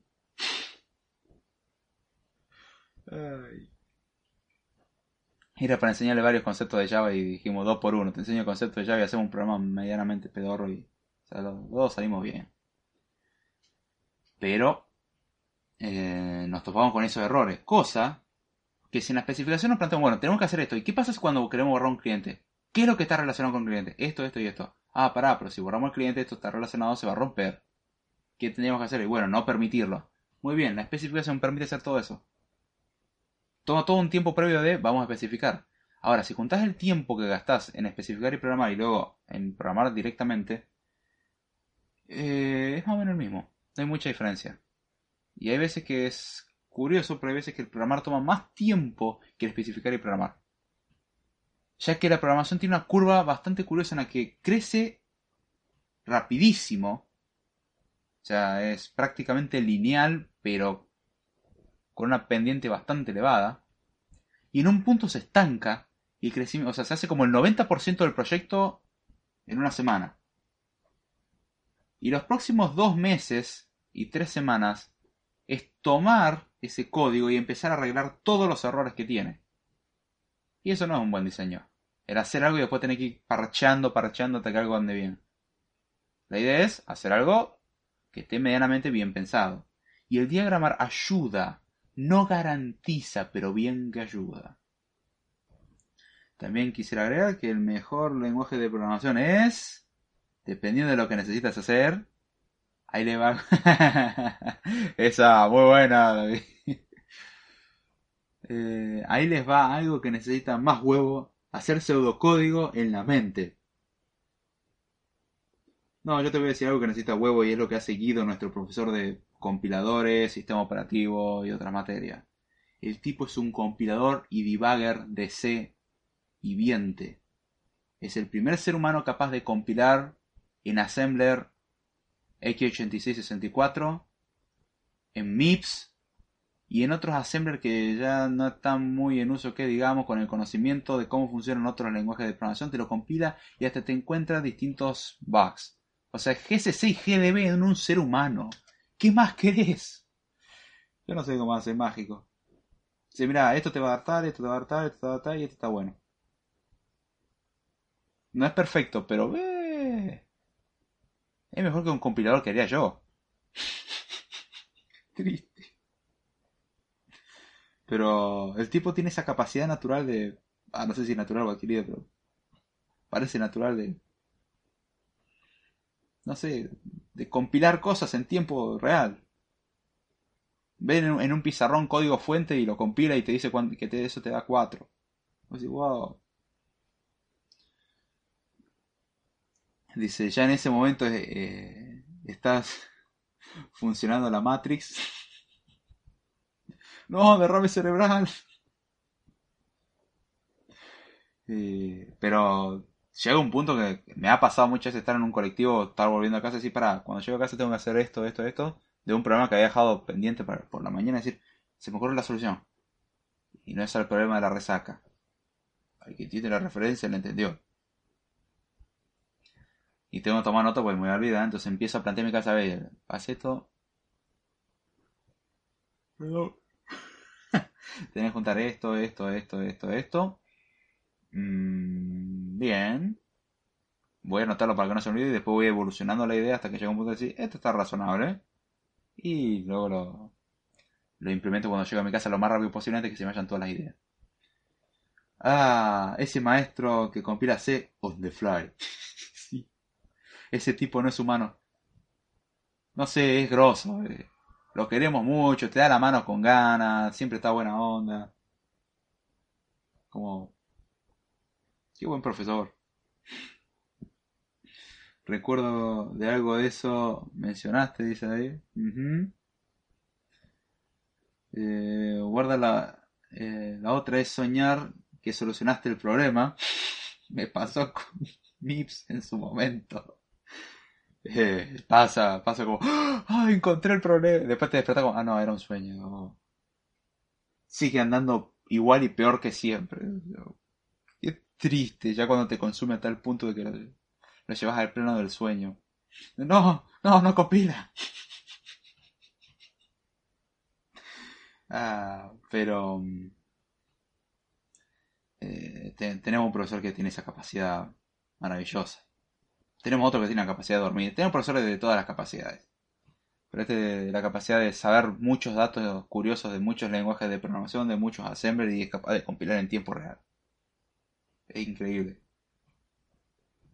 Es bárbaro, ¿eh? Algún día quiero ser como él. Hay que tener para compilar en C. Pero... Mm, justamente, ese tipo yo le doy cualquier cosa y es capaz de arreglarla y de hecho empezás a entender, incluso entendiendo el lenguaje de programación viejo, de por qué muchas cosas hoy en día se hacen como se hacen. Como, ah, ¿por qué hacen esto? Y después ves cómo se hacía antes y ah, es una evolución de todo eso. Y qué bueno que no usamos todo eso. Si hoy en día esa gente que ama JavaScript, no tengo nada contra el que ama JavaScript, a mí me gusta Python, es un equivalente a lo que estoy haciendo referencia. Le dijeron, tenés que trabajar con punteros, se pegan un tiro. No, no, no, no, no. El futuro de JavaScript. el futuro es Python.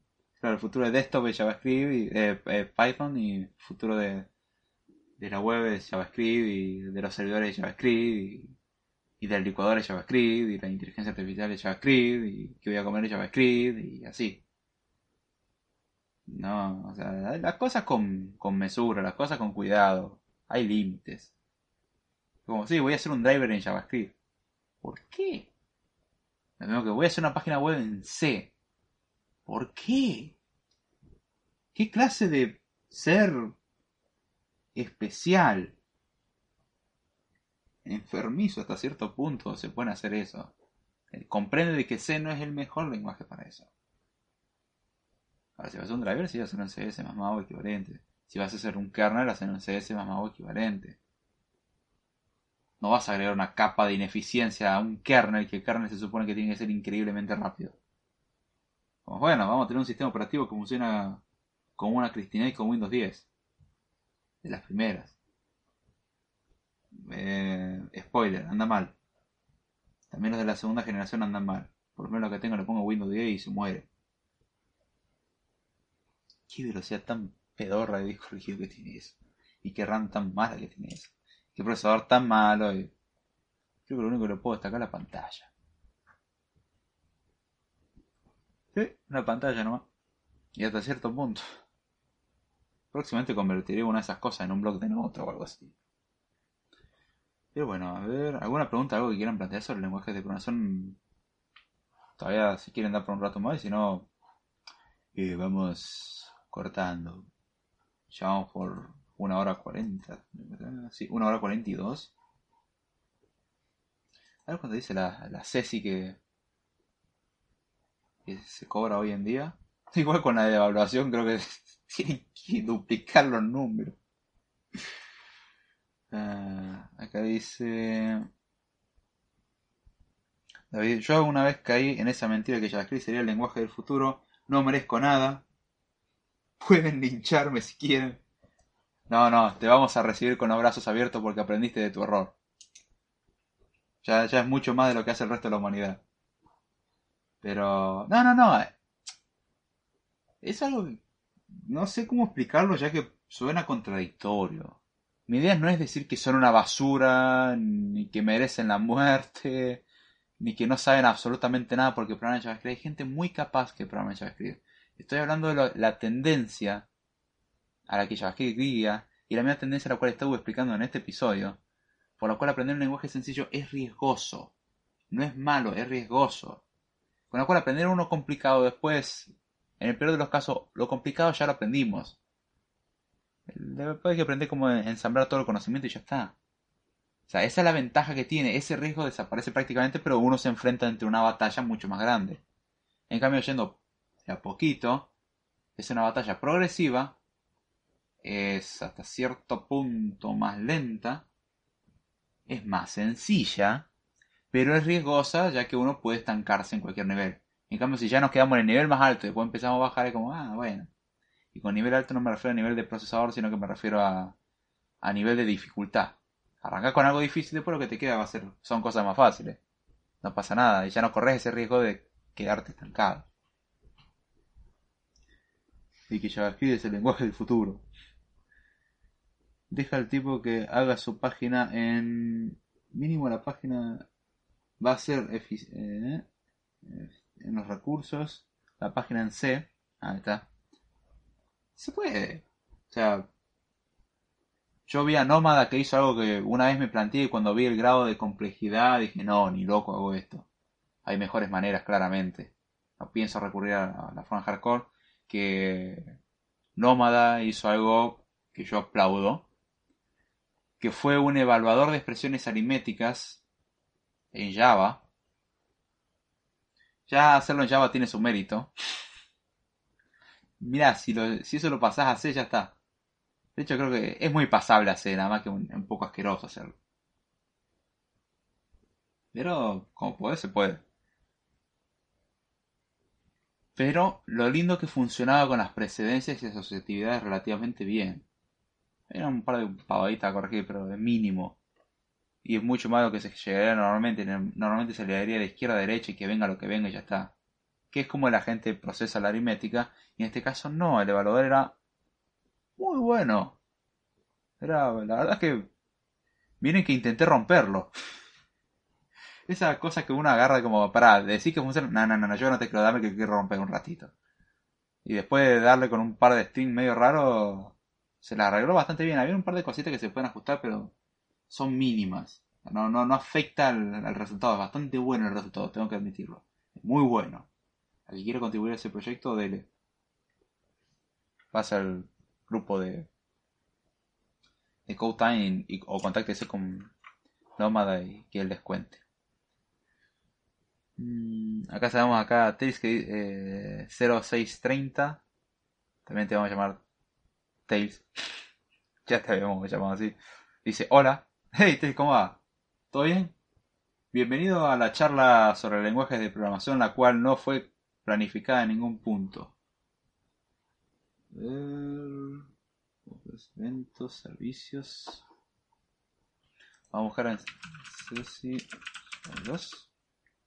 Querido buscador, dime. Cámara de Industria de Desarrollo de Software. No, era Ceci.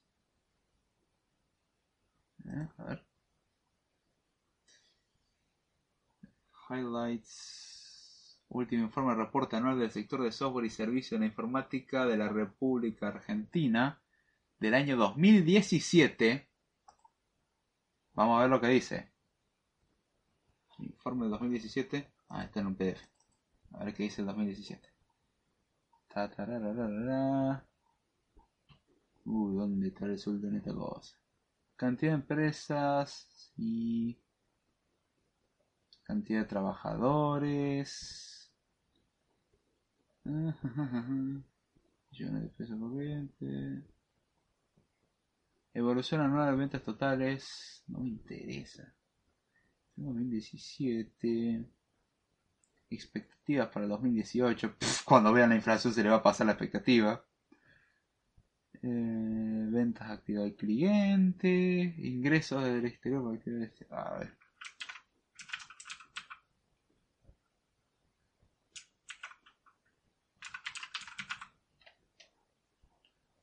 Vamos a ver. Mm. Vamos a alguna palabra acá, a si encontramos. Y en la página 16 del informe parece estar. Nivel de estudio y demanda de la rotación personal. La, la, la. Proporción de la empresa demostrada tuvieron dificultad para. Ajá. No quiero ver en qué tuvieron dificultad, quiero ver cuánto ganan. Un dato curioso, quiero cuánto ganamos. O según supuestamente cuánto ganamos. Rotación personal, evolución del mercado de las TIC en Argentina. Pero carajo. Características de la muestra. Ah, excepto lo que se indica lo contrario, se lo fuente de datos realizado a través del sistema de encuestas online que estuvo habilitado entre el 8 de febrero y el 9 de marzo, lo cual ya está hablando de que algo meramente estadístico y funciona mal. La encuesta fue respondida por 153 empresas, no me habla mucho, que un conjunto de empleados de la, la, la. Acaba de dicha muestra no es estrictamente representativa. ¿Por qué la gente no lee esto? Eh, las microempresas están subrepresentadas, pero su composición se bla bla bla. 61% de las empresas se localiza en AMBA, área metropolitana de Buenos Aires, eso es importante, 61%.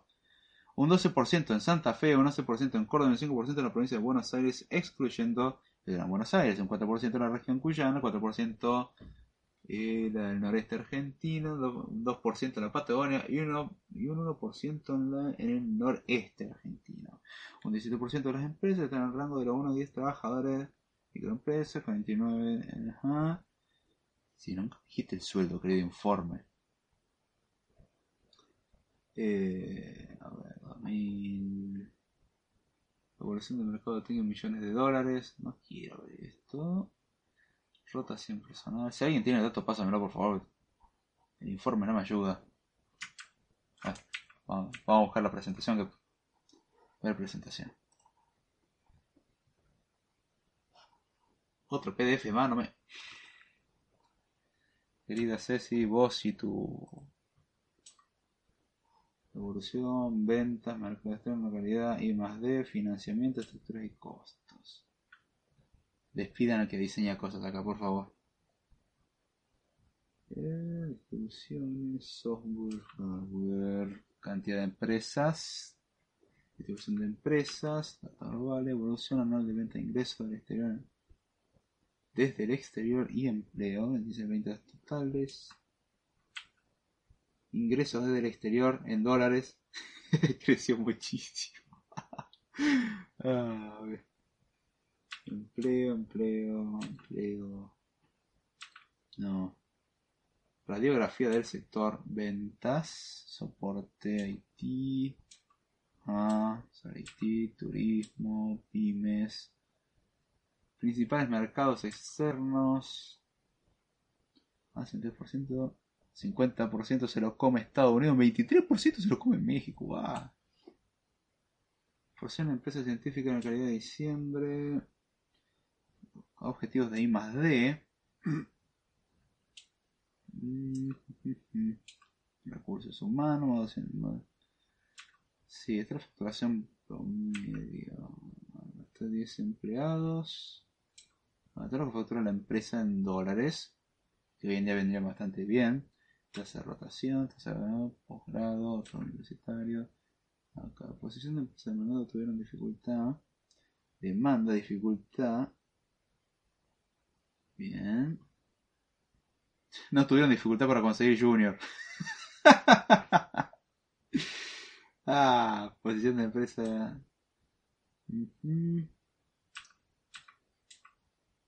Váyanse todo al... No me sirvió esto, perdón, pero... No me dijo absolutamente nada. A ver. Vamos a buscar una noticia a ver si aparece. Mm, Impacto de la industria del software en el sector exportador. El software argentino alcanzó exportaciones récord en 2017, pero incertidumbre pu- y puestos sin cubrir. ¿Cuánto cobra un programador en Argentina en el 2018? A ver, ¿cuánto nos dice? Muestra anterior de septiembre de 2014 los salarios promedio eran de 19.500 pesos programadores junior, 28.750 para los semi-senior y, y de 38.900 para senior. En abril de este año pasado la muestra arrojó que el salario bruto mensual, bruto, importante, mensual promedio es de 16.600... Tengo que hablar con Maxi un cachito, hay algo que salió mal. Junior, 24.500 en caso de semi-senior y, y 33.000 para los senior. Estamos mal, ¿eh? De la cámara difundimos la bla. Y después, bueno, la, mucha gente se dedicó a, a putear a, la publicación, pero bueno. Eh, eso es lo que te tiran como dato y después vas como, uy, me dieron 20 mil pesos, estoy feliz. Y uno lo ve y sí, 20 mil pesos es plata. Bueno, cada vez menos, parece más un fajo de papel. Hoy estamos debatiendo si convenía tener monedas de un peso o fundirlas para hacer una espada y vender la espada hecha de peso argentino, la cual tiene la peculiaridad de devaluarse. Una espada que se devalúa. Y no sabemos cuál es más útil. Capaz que la espada vale más que la moneda en sí. Ah, pero bueno. David dice, programar en Java es difícil como en C porque tienes que pensar hasta la memoria eh, que, se, que se usará. No, justamente Java tiene, abstrae todo eso. Vos no pensás en eso porque tiene garbage collector. Recolector de basura se encarga de todo eso. Aunque Java es más sencillo ya que debes asumir conocimientos eh, ah, ya comportamientos de la consola. Sí, Java es más sencillo técnicamente hablando. Debería de serlo. Gracias Tails. Eso lo oigo, eh, este lo oigo en, diferido, ¿ok? Gracias Vinicio. Pero eh, si ya vemos lo que supuestamente se cobra acá y se hace una conversión a dólar. Dijimos 33.000 para el senior. Lo cual implica peso argentino, dólar. Vamos a ver. Comienza a negociar ahora. No, no quiero. No, esto acá no. Cotización dólar argentino, precio dólar hoy. Dólares, pesos. 38,07 estamos actualmente. Eh, vamos a poner en peso argentino dijimos 33.000. Ocho- O sea, para un senior, alguien que dedicó mucho tiempo a trabajar y qué sé yo, gana 867 dólares. Eh, O sea, te tenés que romper bastante y ganás 867 dólares. No, si estamos bien, ¿no? Eh, Entonces, ¿cuál es la dificultad de Java? Acostumbrarse. De hecho, Java no me parece un lenguaje difícil, a pesar de que hay universidades que reemplazaron Java por JavaScript porque decían que era muy difícil. Para el que está empezando puede ser que le cueste. Yo invito a la persona que dice que le cuesta Java que aprenda C. No C++, porque C++ tiene muchas abstracciones que están buenas. Aprenda C. El hocico lo va a cerrar de una manera porque C es mucho más difícil que Java. Eh, creo que sería aplicar bien la programación orientada a objetos. En C eso no existe. Y hasta cierto punto, porque la programación... Está bien, modelizar bien requiere su tiempo, pero entender el fundamento detrás no es difícil. El hacerlo bien es lo difícil, pero no el hacerlo. En C hacer algo es difícil y hacerlo bien es un poco más. Porque estarías tentado a crear arreglos de tamaño fijo increíblemente grande, va a ocupar mucha memoria y eso es ineficiente. Pero concuerdo bastante, nómada. Igual vos estás suponiendo hacer algo bien, yo estoy hablando de hacerlo. Nada más. Hacer, hacer algo en C es difícil. O sea, en Java vos querés un string y pegarlo con otro es el string más el otro, fin. En C eso no existe. Tenés que vos alocar la memoria o realocar la memoria, mover las dos cosas, copiar los dos strings a una nueva dirección de memoria y descargar las anteriores. Sí, el manejo de string en C es un poquitito asqueroso. Por ejemplo, agarrar una string y entre medio de dos caracteres poner otro string, cosa que se puede hacer como un insert, pero de un string. Eh, en C es empezar a escribirlo primero, copiarlo primero, pegar el segundo string y pegar la segunda parte. Un asco. Muchos lenguajes me parecen llamativos, dice acá de Ruiz. Swift, C, Haskell, Fortran, Objective-C, C Sharp, C++, C, Pascal, Ruby. Pero hay otros que no me llaman la atención, dígase Java. Es normal. Yo tengo que... Eh, a mí me gusta Java más que fue como uno de mis primeros amores en la programación. Suena horrible y sacable de contexto la frase pero es como uno de mis primeros contactos. Me causó mucho dolor de cabeza, pero también muchas alegrías, muchos desarrollos que los he hecho desaparecer. No he encontrado el MC del programa, lamentablemente. He encontrado un resultado del programa, pero no, no he encontrado el programa, creo que se perdió para siempre. Ah, pero tengo los recursos para hacerlo de nuevo y bien. No lo pienso hacer. Lo que me dejaba, dice acá Redmad, es que no sé cuándo ni cómo actúa el Java basurero. El Garbage Collector. Es fácil saber cuando. Primero, no necesitas saberlo. O sea, no tenés que saber cuándo el Garbage Collector hace algo. Explicarme por qué quieres saber cuándo el Garbage Collector hace algo. Lo que tenés que saber es que si no tenés ninguna referencia a ningún objeto, el Garbage Collector funciona. O sea, el Garbage Collector no va a eliminar algo que esté instanciado en una variable. Salvo que sea una variable weak, y ahí sí. Pero si está en una variable, una, hay al menos una variable haciendo referencia a eso, el garbage collector no lo va a eliminar. En el momento en que eso deje de tener referencia, bueno, ahí sí, se va a eliminar. Y el problema de eso es que muchas veces hay información que no se libera porque se generan ciclos. Es decir, tenemos dos objetos, los cuales mutuamente se hacen referencia. Y si el garbage collector no es inteligente o no le damos la información suficiente, lo que puede pasar, o sea, lo que en Java suele pasar es justamente esto, que si los dos objetos les quitamos la referencia desde la variable que teníamos, pero dejamos las referencias mutuas, esos dos objetos no se van a liberar. Ahora, no van a ser accesibles, o sea, no vamos a poder accederlos, por el hecho de que ya no tenemos referencia por la cual entrar. Es decir, existe pero está flotando en el aire. A los que vienen del mundo de Minecraft es como que hiciste una casa en el aire y rompiste el pilar con el cual se llegaba a la casa. La casa existe, está allá, pero no puede llegar. No hay forma. En Minecraft te hace una un nuevo pilar y ya está. En, en Java no. Lo perdiste. Pero está ahí ocupando memoria. Eso es lo que hace el Garbage Collector. Pero ahí más. O sea, la idea es que si vas a algo dejar de usarlo, quites toda la referencia que tenga. Y después el Garbage Collector eventualmente lo hará. No cometes el error que hice yo en MC, en el cual para que el programa pestañee, no voy a explicar el por qué tenía que pestañear el programa, Igual la palabra pestañear tiene muchos significados ahora que lo pienso. Dejémoslo así.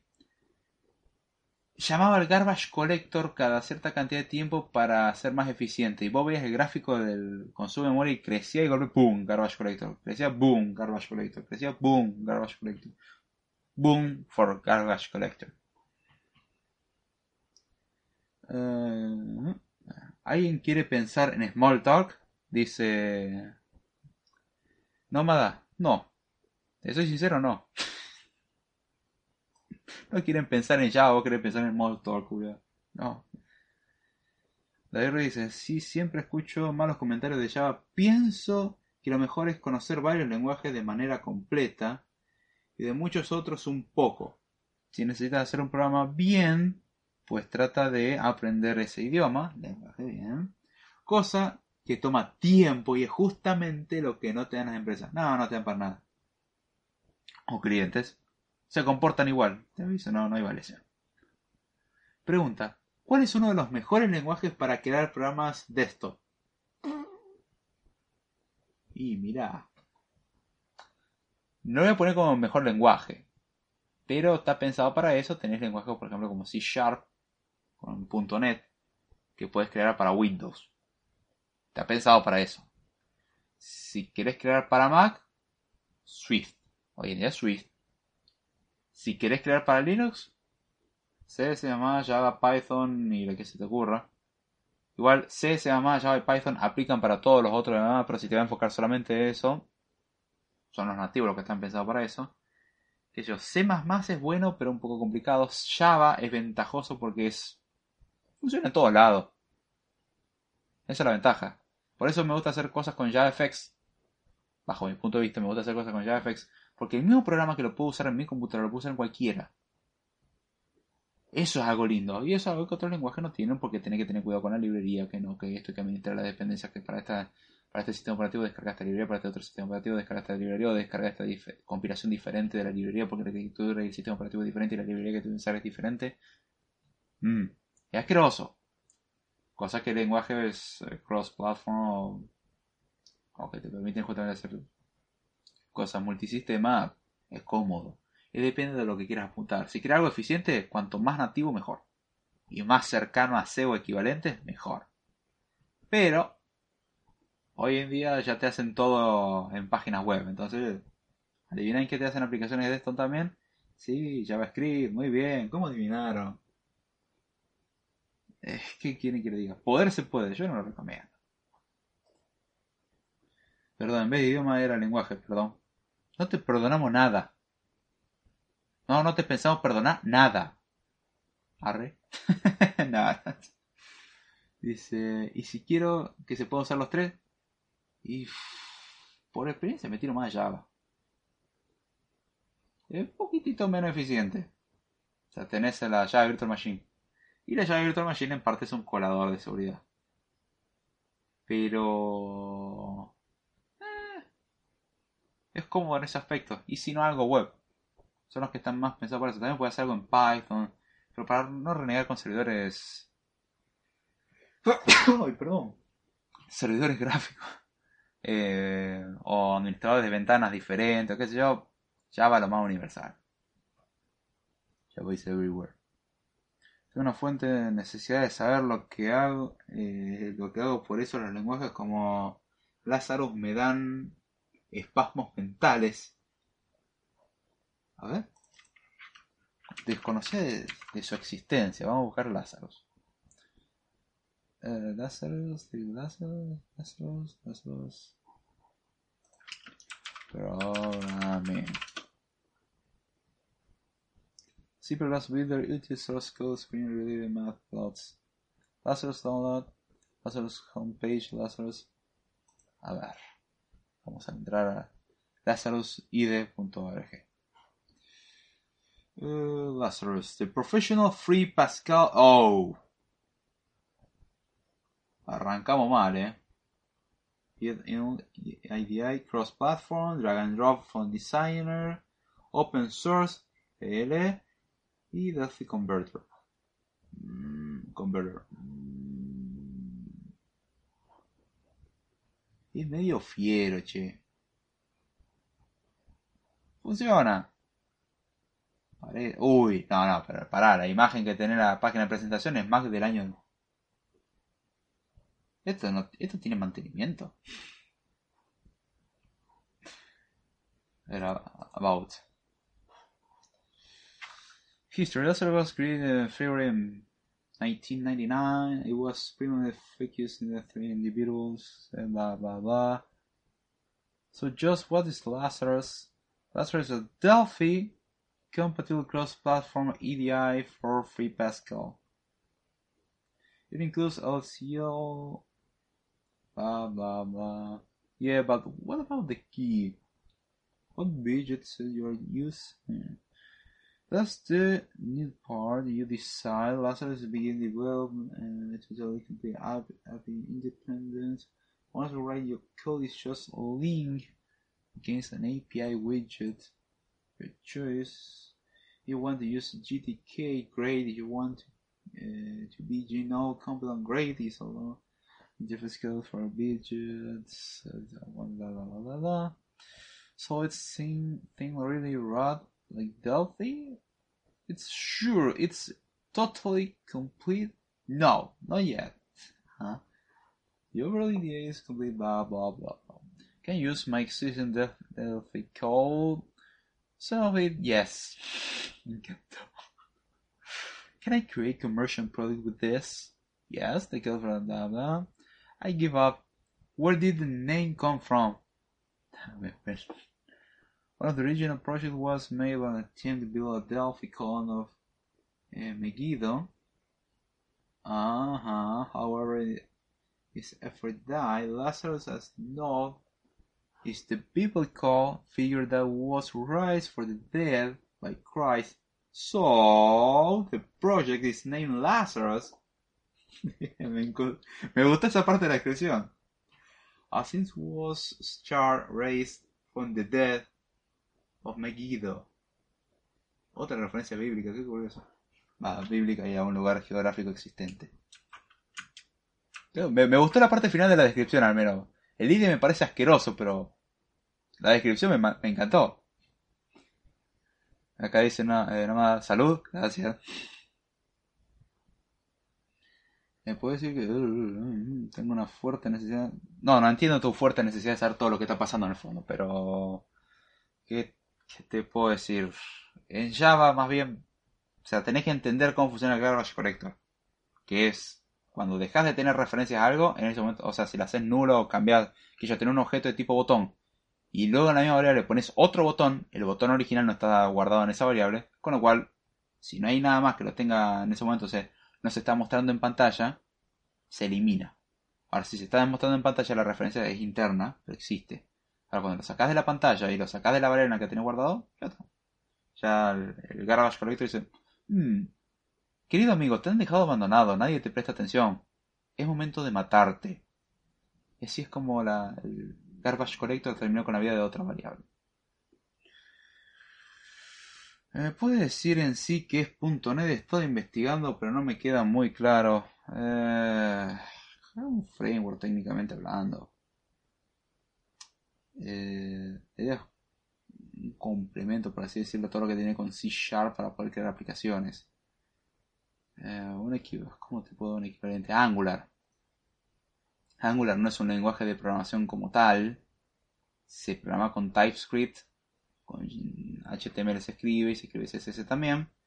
Después se traduce a JavaScript. Pero, o sea, Angular no es en sí un lenguaje, pero es tratado como tal. O sea, tiene todas las funcionalidades que vos necesitas. En caso de Angular para crear aplicaciones One Page Application, aplicaciones de una sola página. Bueno, .NET es justamente para hacer lo mismo, pero con Windows. Ahí es donde te vienen un montón de funciones. Una combinación medio extraña. Es medio confuso igual la definición. Creo que ya quedó aclarado. Eh, Luis dice... ¿Ya lo dijo? Perdón, me estaba bañando. Eh, no, recién lo dije. Gracias por la data, diré. Va, entonces... Eh, ¿Cómo da saludos o C Sharp o programación gráfica? Va entonces como Lázaros o C Sharp o programación gráfica. ¿Eh? ¿Qué estás hablando?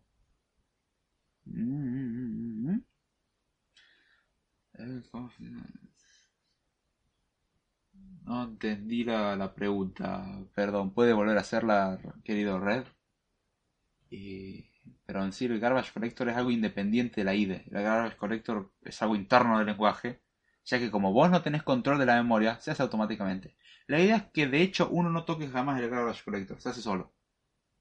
Lo único que si no querés que algo siga guardándose en memoria, no lo guardes en una variable.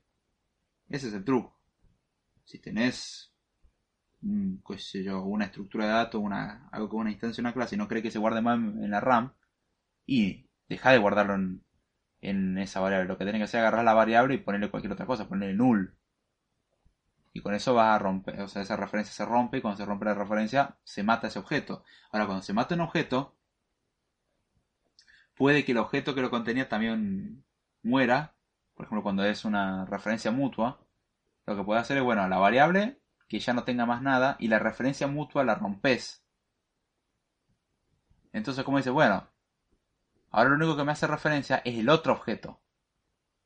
Entonces, como lo que me hace referencia es el otro objeto que, a lo cual yo le hacía también referencia en la referencia mutua, el objeto A hace referencia a B, el objeto B hace referencia a A. El objeto A está guardado en la variable A y el objeto B guardado en la variable B. O si queremos ser más simple, en la variable 1 y variable 2. Ahora, si, si vos agarras a la variable 1 y le decís, bueno, a lo que hay en la variable 1, tiene una referencia al objeto A, al objeto B, perdón, borrar esa referencia, ponerle null, y lo que tengo guardado en esta variable 1, que sería el objeto A, ponerle null, lo único que va a estar haciendo referencia al objeto A en ese momento es el objeto B. El objeto B sigue apuntando a.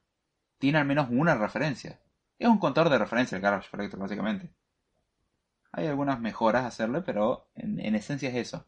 Entonces tenés la variable 2, que hace referencia al objeto B, y el objeto B tiene una referencia al objeto A. ¿Qué tenés que hacer para que el A desaparezca? Bueno, tenés dos opciones. En el objeto B decirle, bueno, mira, todo bien macho, está todo tranca, yo quiero ahora de que deje de hacer referencia a A. Esa es una. Y la otra es decirle, bueno, a, a B, que está guardado en la variable 2, ahora ya no, ya sos null vos también. Entonces, ¿qué va a pasar? Vamos a tener el objeto A y el objeto B. El objeto A no hace referencia a nada más. Y el objeto B hace referencia al objeto A. Pero ¿qué pasa? Al objeto B nadie le hace referencia. Entonces, ¿qué dice el garbage collector? y es momento que mueras. Ya nadie te necesita, morite. Entonces te, lo mata. Listo, el objeto B no existe más. El objeto B tenía una referencia al objeto A. Pero como el objeto B murió, el objeto A pasa de tener una sola referencia a ninguna. Y como no tiene ninguna referencia, ¿qué es lo que va a suceder? Dice, bueno, como no tenemos ninguna referencia, el garage collector vuelve a pasar y dice, ¿sabes qué? Tu querido amigo, el único que confía en vos, ya se murió. El momento que vos te mueras también. Suena muy feo el ejemplo. Pero básicamente lo que funciona así. Ese es el, el garbage collector. El garbage collection es eso. Eso se, haría manualmente, haciendo freeze. Nada más que el garbage collector oculta todo eso. Pero básicamente es eso. No sé si respondí la pregunta. Tengo que ver después qué onda con este color Okay, views may be experiencing mirror use, minor uses. Ah, issues, pardon. It is not receiving data, but potentially serious viewing issues. Few viewers are happy. Ah, okay, viewers may be experiencing mirror minor issues. Ok, después tengo que seguir ajustando el tema de eh, YouTube porque sigue andando medio como que se le canta.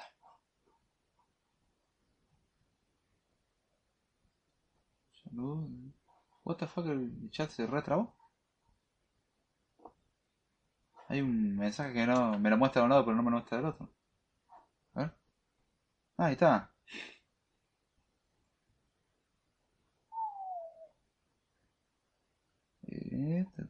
No, perdón, el chat dejó de mostrar, mostrar mensajes. Aunque. Uh, entonces como. Aunque con C Sharp hablo por hablar y encima mal. Yo no le tengo mucho aprecio, cada vez que veo su sintaxis me dan ganas de matarlo. Dice, definitivamente el mejor lenguaje de programación es C plus Equality. Sí, porque piensa en la igualdad, porque todos somos iguales. Claro. Sí, ya puedo dejar de contener la risa.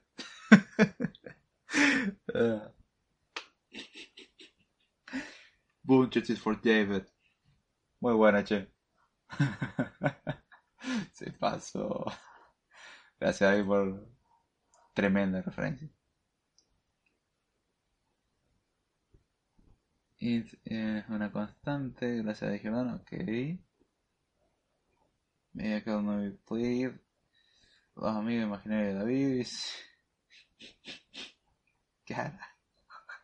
Che, me perdí varias cosas en Twitter. Primo 4K compartió. Ah, por cierto, como dijo David, me dijo que les diga, aunque ya está acá y lo tenía que decir eh, comparten y denle like, ustedes saben cómo funciona. Marcos B. se dice, en respuesta a mente con de Jordana, eh, 31 minutos, qué grande. Dice, ¿eh? los amigos imaginarios de David. Bueno, según dicen, ustedes son como los de 31 minutos. Al que no sepa, vea 31 minutos. Es bastante infantil, pero está buenísimo. Ok, primo aprendió algo. Ya está, ganamos. Eh, Pablo, se le extraña, che. La verdad que sí. Ya lo vamos a ir a buscar. Eh, vamos a hablar pacíficamente al fuego y el calor de las antorchas. Eh, sí, sí. Fuego y calor. Sobre todo fuego. Eh, digo, Pablo, volvé. Así tienen que darle like, si no aparecerán los focos de la muerte en sus consolas. Bueno, tengo, después de investigar durante un tiempo, e, estas eran cosas que yo suponía, pero no sabía sus verdaderas consecuencias. Creo que pasa cuando no le das me gusta o cuando le das no me gusta, pues tiene su efecto secundario también, cuando no compartís o no haces nada de eso, eh, hay varios efectos secundarios muy tristes. Tenemos caída de, del cabello, tenemos impotencia, se genera estrés eh, espontáneo, en la mujer genera una menstruación constante, desorientación, frustración, descomposición de la comida, sí, como el Rey Midas, pero para el Rey Midas y al revés, rotura y desperfecto en dispositivos electrónicos, y finalmente la muerte. Eso último nadie me lo puede rebatir. Los que dan me gusta, los que dan no me gusta el podcast o los que no contribuyen se mueren. La frase es semánticamente correcta, sintácticamente correcta, lógicamente correcta, irrefutable. Eh, así que ya saben cuáles son las consecuencias. Les comparto yo una vez, no di like y no se animaba el amigo con nada. Así duré dos meses. che, la peluca me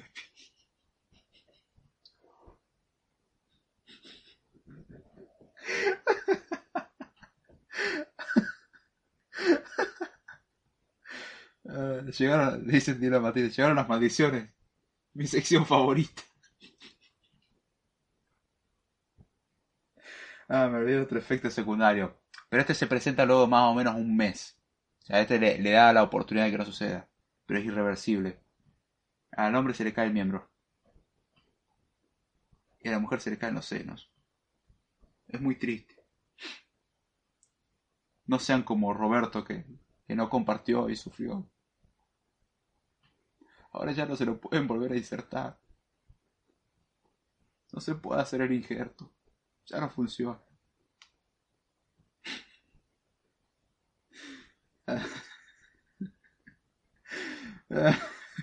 Perdón, es muy bueno.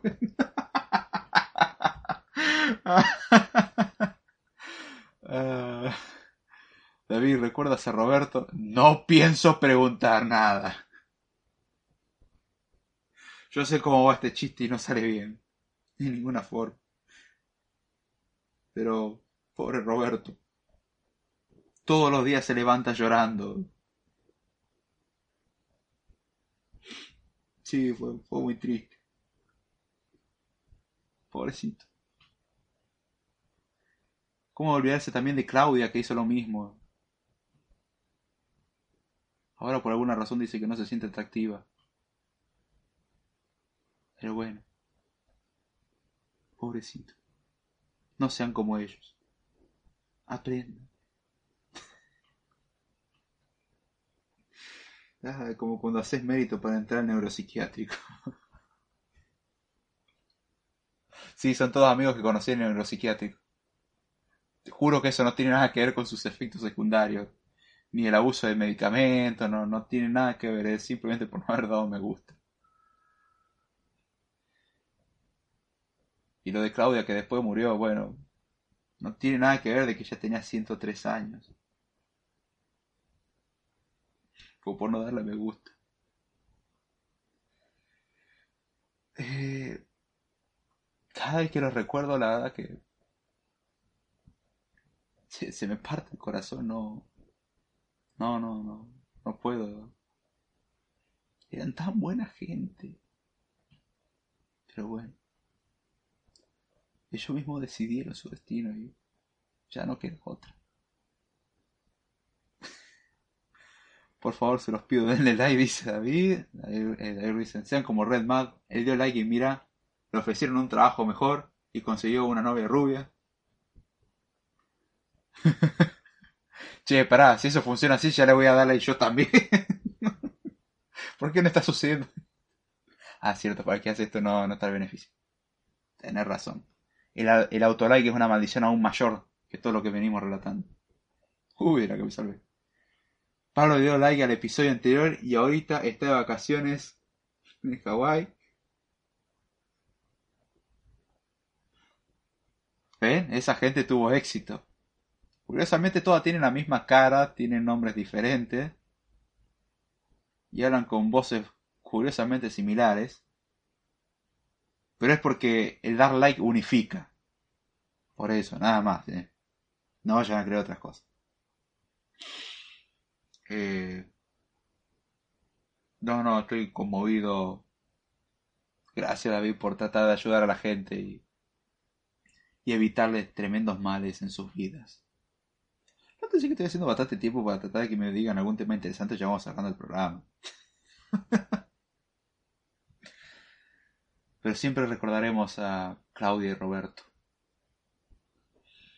Dos grandes oyentes que cayeron. Y luego de caer no hay restauración. Bueno, en realidad sí hay una, pero es muy costosa.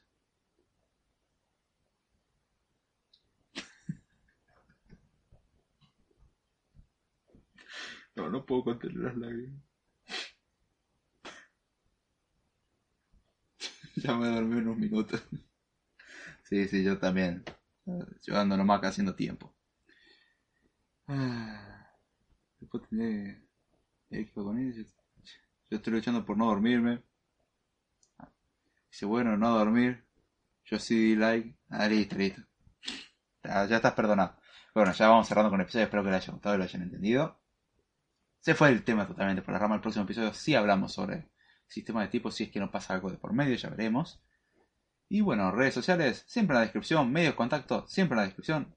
Igual, Twitter, arroba Jordana y correo electrónico davidjordana0 arroba gmail.com medios de contribución, los tienen en la descripción. Y si no quieren contribuir por esos medios, que no veo que un dólar le haga mucho daño, un dólar al mes viene bien. O junten dos o tres meses y den tres dólares, sea, viene bien. Estamos discutiendo el otro día con Sepi en, la barra de la nueva campaña. Done un dólar a un argentino, lo hará feliz. Y hoy en día con la devaluación y las monedas, la verdad es que te va a hacer feliz. Pero bueno, al que quiera contribuir de forma monetaria tiene la opción en la descripción, están los detalles. Y si no, lo, y si no, mejor diría o con el o de la programación, el cual es inclusivo, puede, pueden ser las dos cosas al mismo tiempo. Compartir en sus redes sociales, dar me gusta, dejar algún comentario, plantear alguna pregunta que les interese, tema que les interese, mandar un audio planteando algo. Todavía nadie mandó un audio planteando nada. Si quieren hacer alguna pregunta y no, que no diga su nombre o eh, bienvenido. Si quieren que les distorsione la voz, lo que sea, eso último no es conveniente, pero bueno, eh, dar una opinión que no esté de acuerdo con la mía. Si quieren participar en un episodio, ya abrí la, propuesta y hay dos tres que ya se presentaron para hacerlo. Yo no me he contactado, esa es mala mía, pero por lo menos quiero tener en cuenta quién quiere entrar. Si quiere entrar compartir su experiencia con el mundo de la programación y tener una conversación agradable, abriremos la sección de charlas en Code Time, lo que sea, o lo haremos en el mismo Code Time y listo. Pero bueno, eh, podcast recomendados. Radio Geek sobre noticias de tecnología. Desde la barra Bell, noticias de tecnología. Mitorias sobre historia. Los hijos de la pistola. Noticias curiosas. Literalmente, literatura. Mix, Sessions 360, donde le va a poner punche a tu vida. Podcast de tú, donde se habla de todo un poco y es lo que tendría que hacer Code Time, pero nunca será. Code Time, no, ese no lo recomiendo. Escuchen otras cosas. Eh, Tecno Podcast, escúchenlo también. Hizo un episodio hace poquito, así que aprovechen, escúchenlo y díganle, Gus, queremos más episodios. David los pide, los aclama. Y a ver si no me estoy olvidando de nadie. El revoltijo de Vero, donde Vero nos cuenta sobre su revoltijo y su vida muy curiosa. Queremos más episodios, Vero. Pero bueno, a ver. Algún comentario que haya que interesante. Yo me dormí, yo estoy echando, bueno, no dormí. Tema de tipos. ¡Wii! Hasta la otra semana, dice Dylan. Perfecto. Muchas gracias a todos por haber pasado, haber tenido paciencia, paciencia de haber contribuido al tema del día de hoy. Ustedes lo hicieron, básicamente. Pero bueno, así que ya sin mucho más, con esto me despido. Espero que les haya gustado. Y como siempre me gusta decir, y será. Hasta la próxima. O no, no sé. Sí, ya, ya fue. ya con esto me despido, espero que les haya gustado. Y será. Hasta la próxima.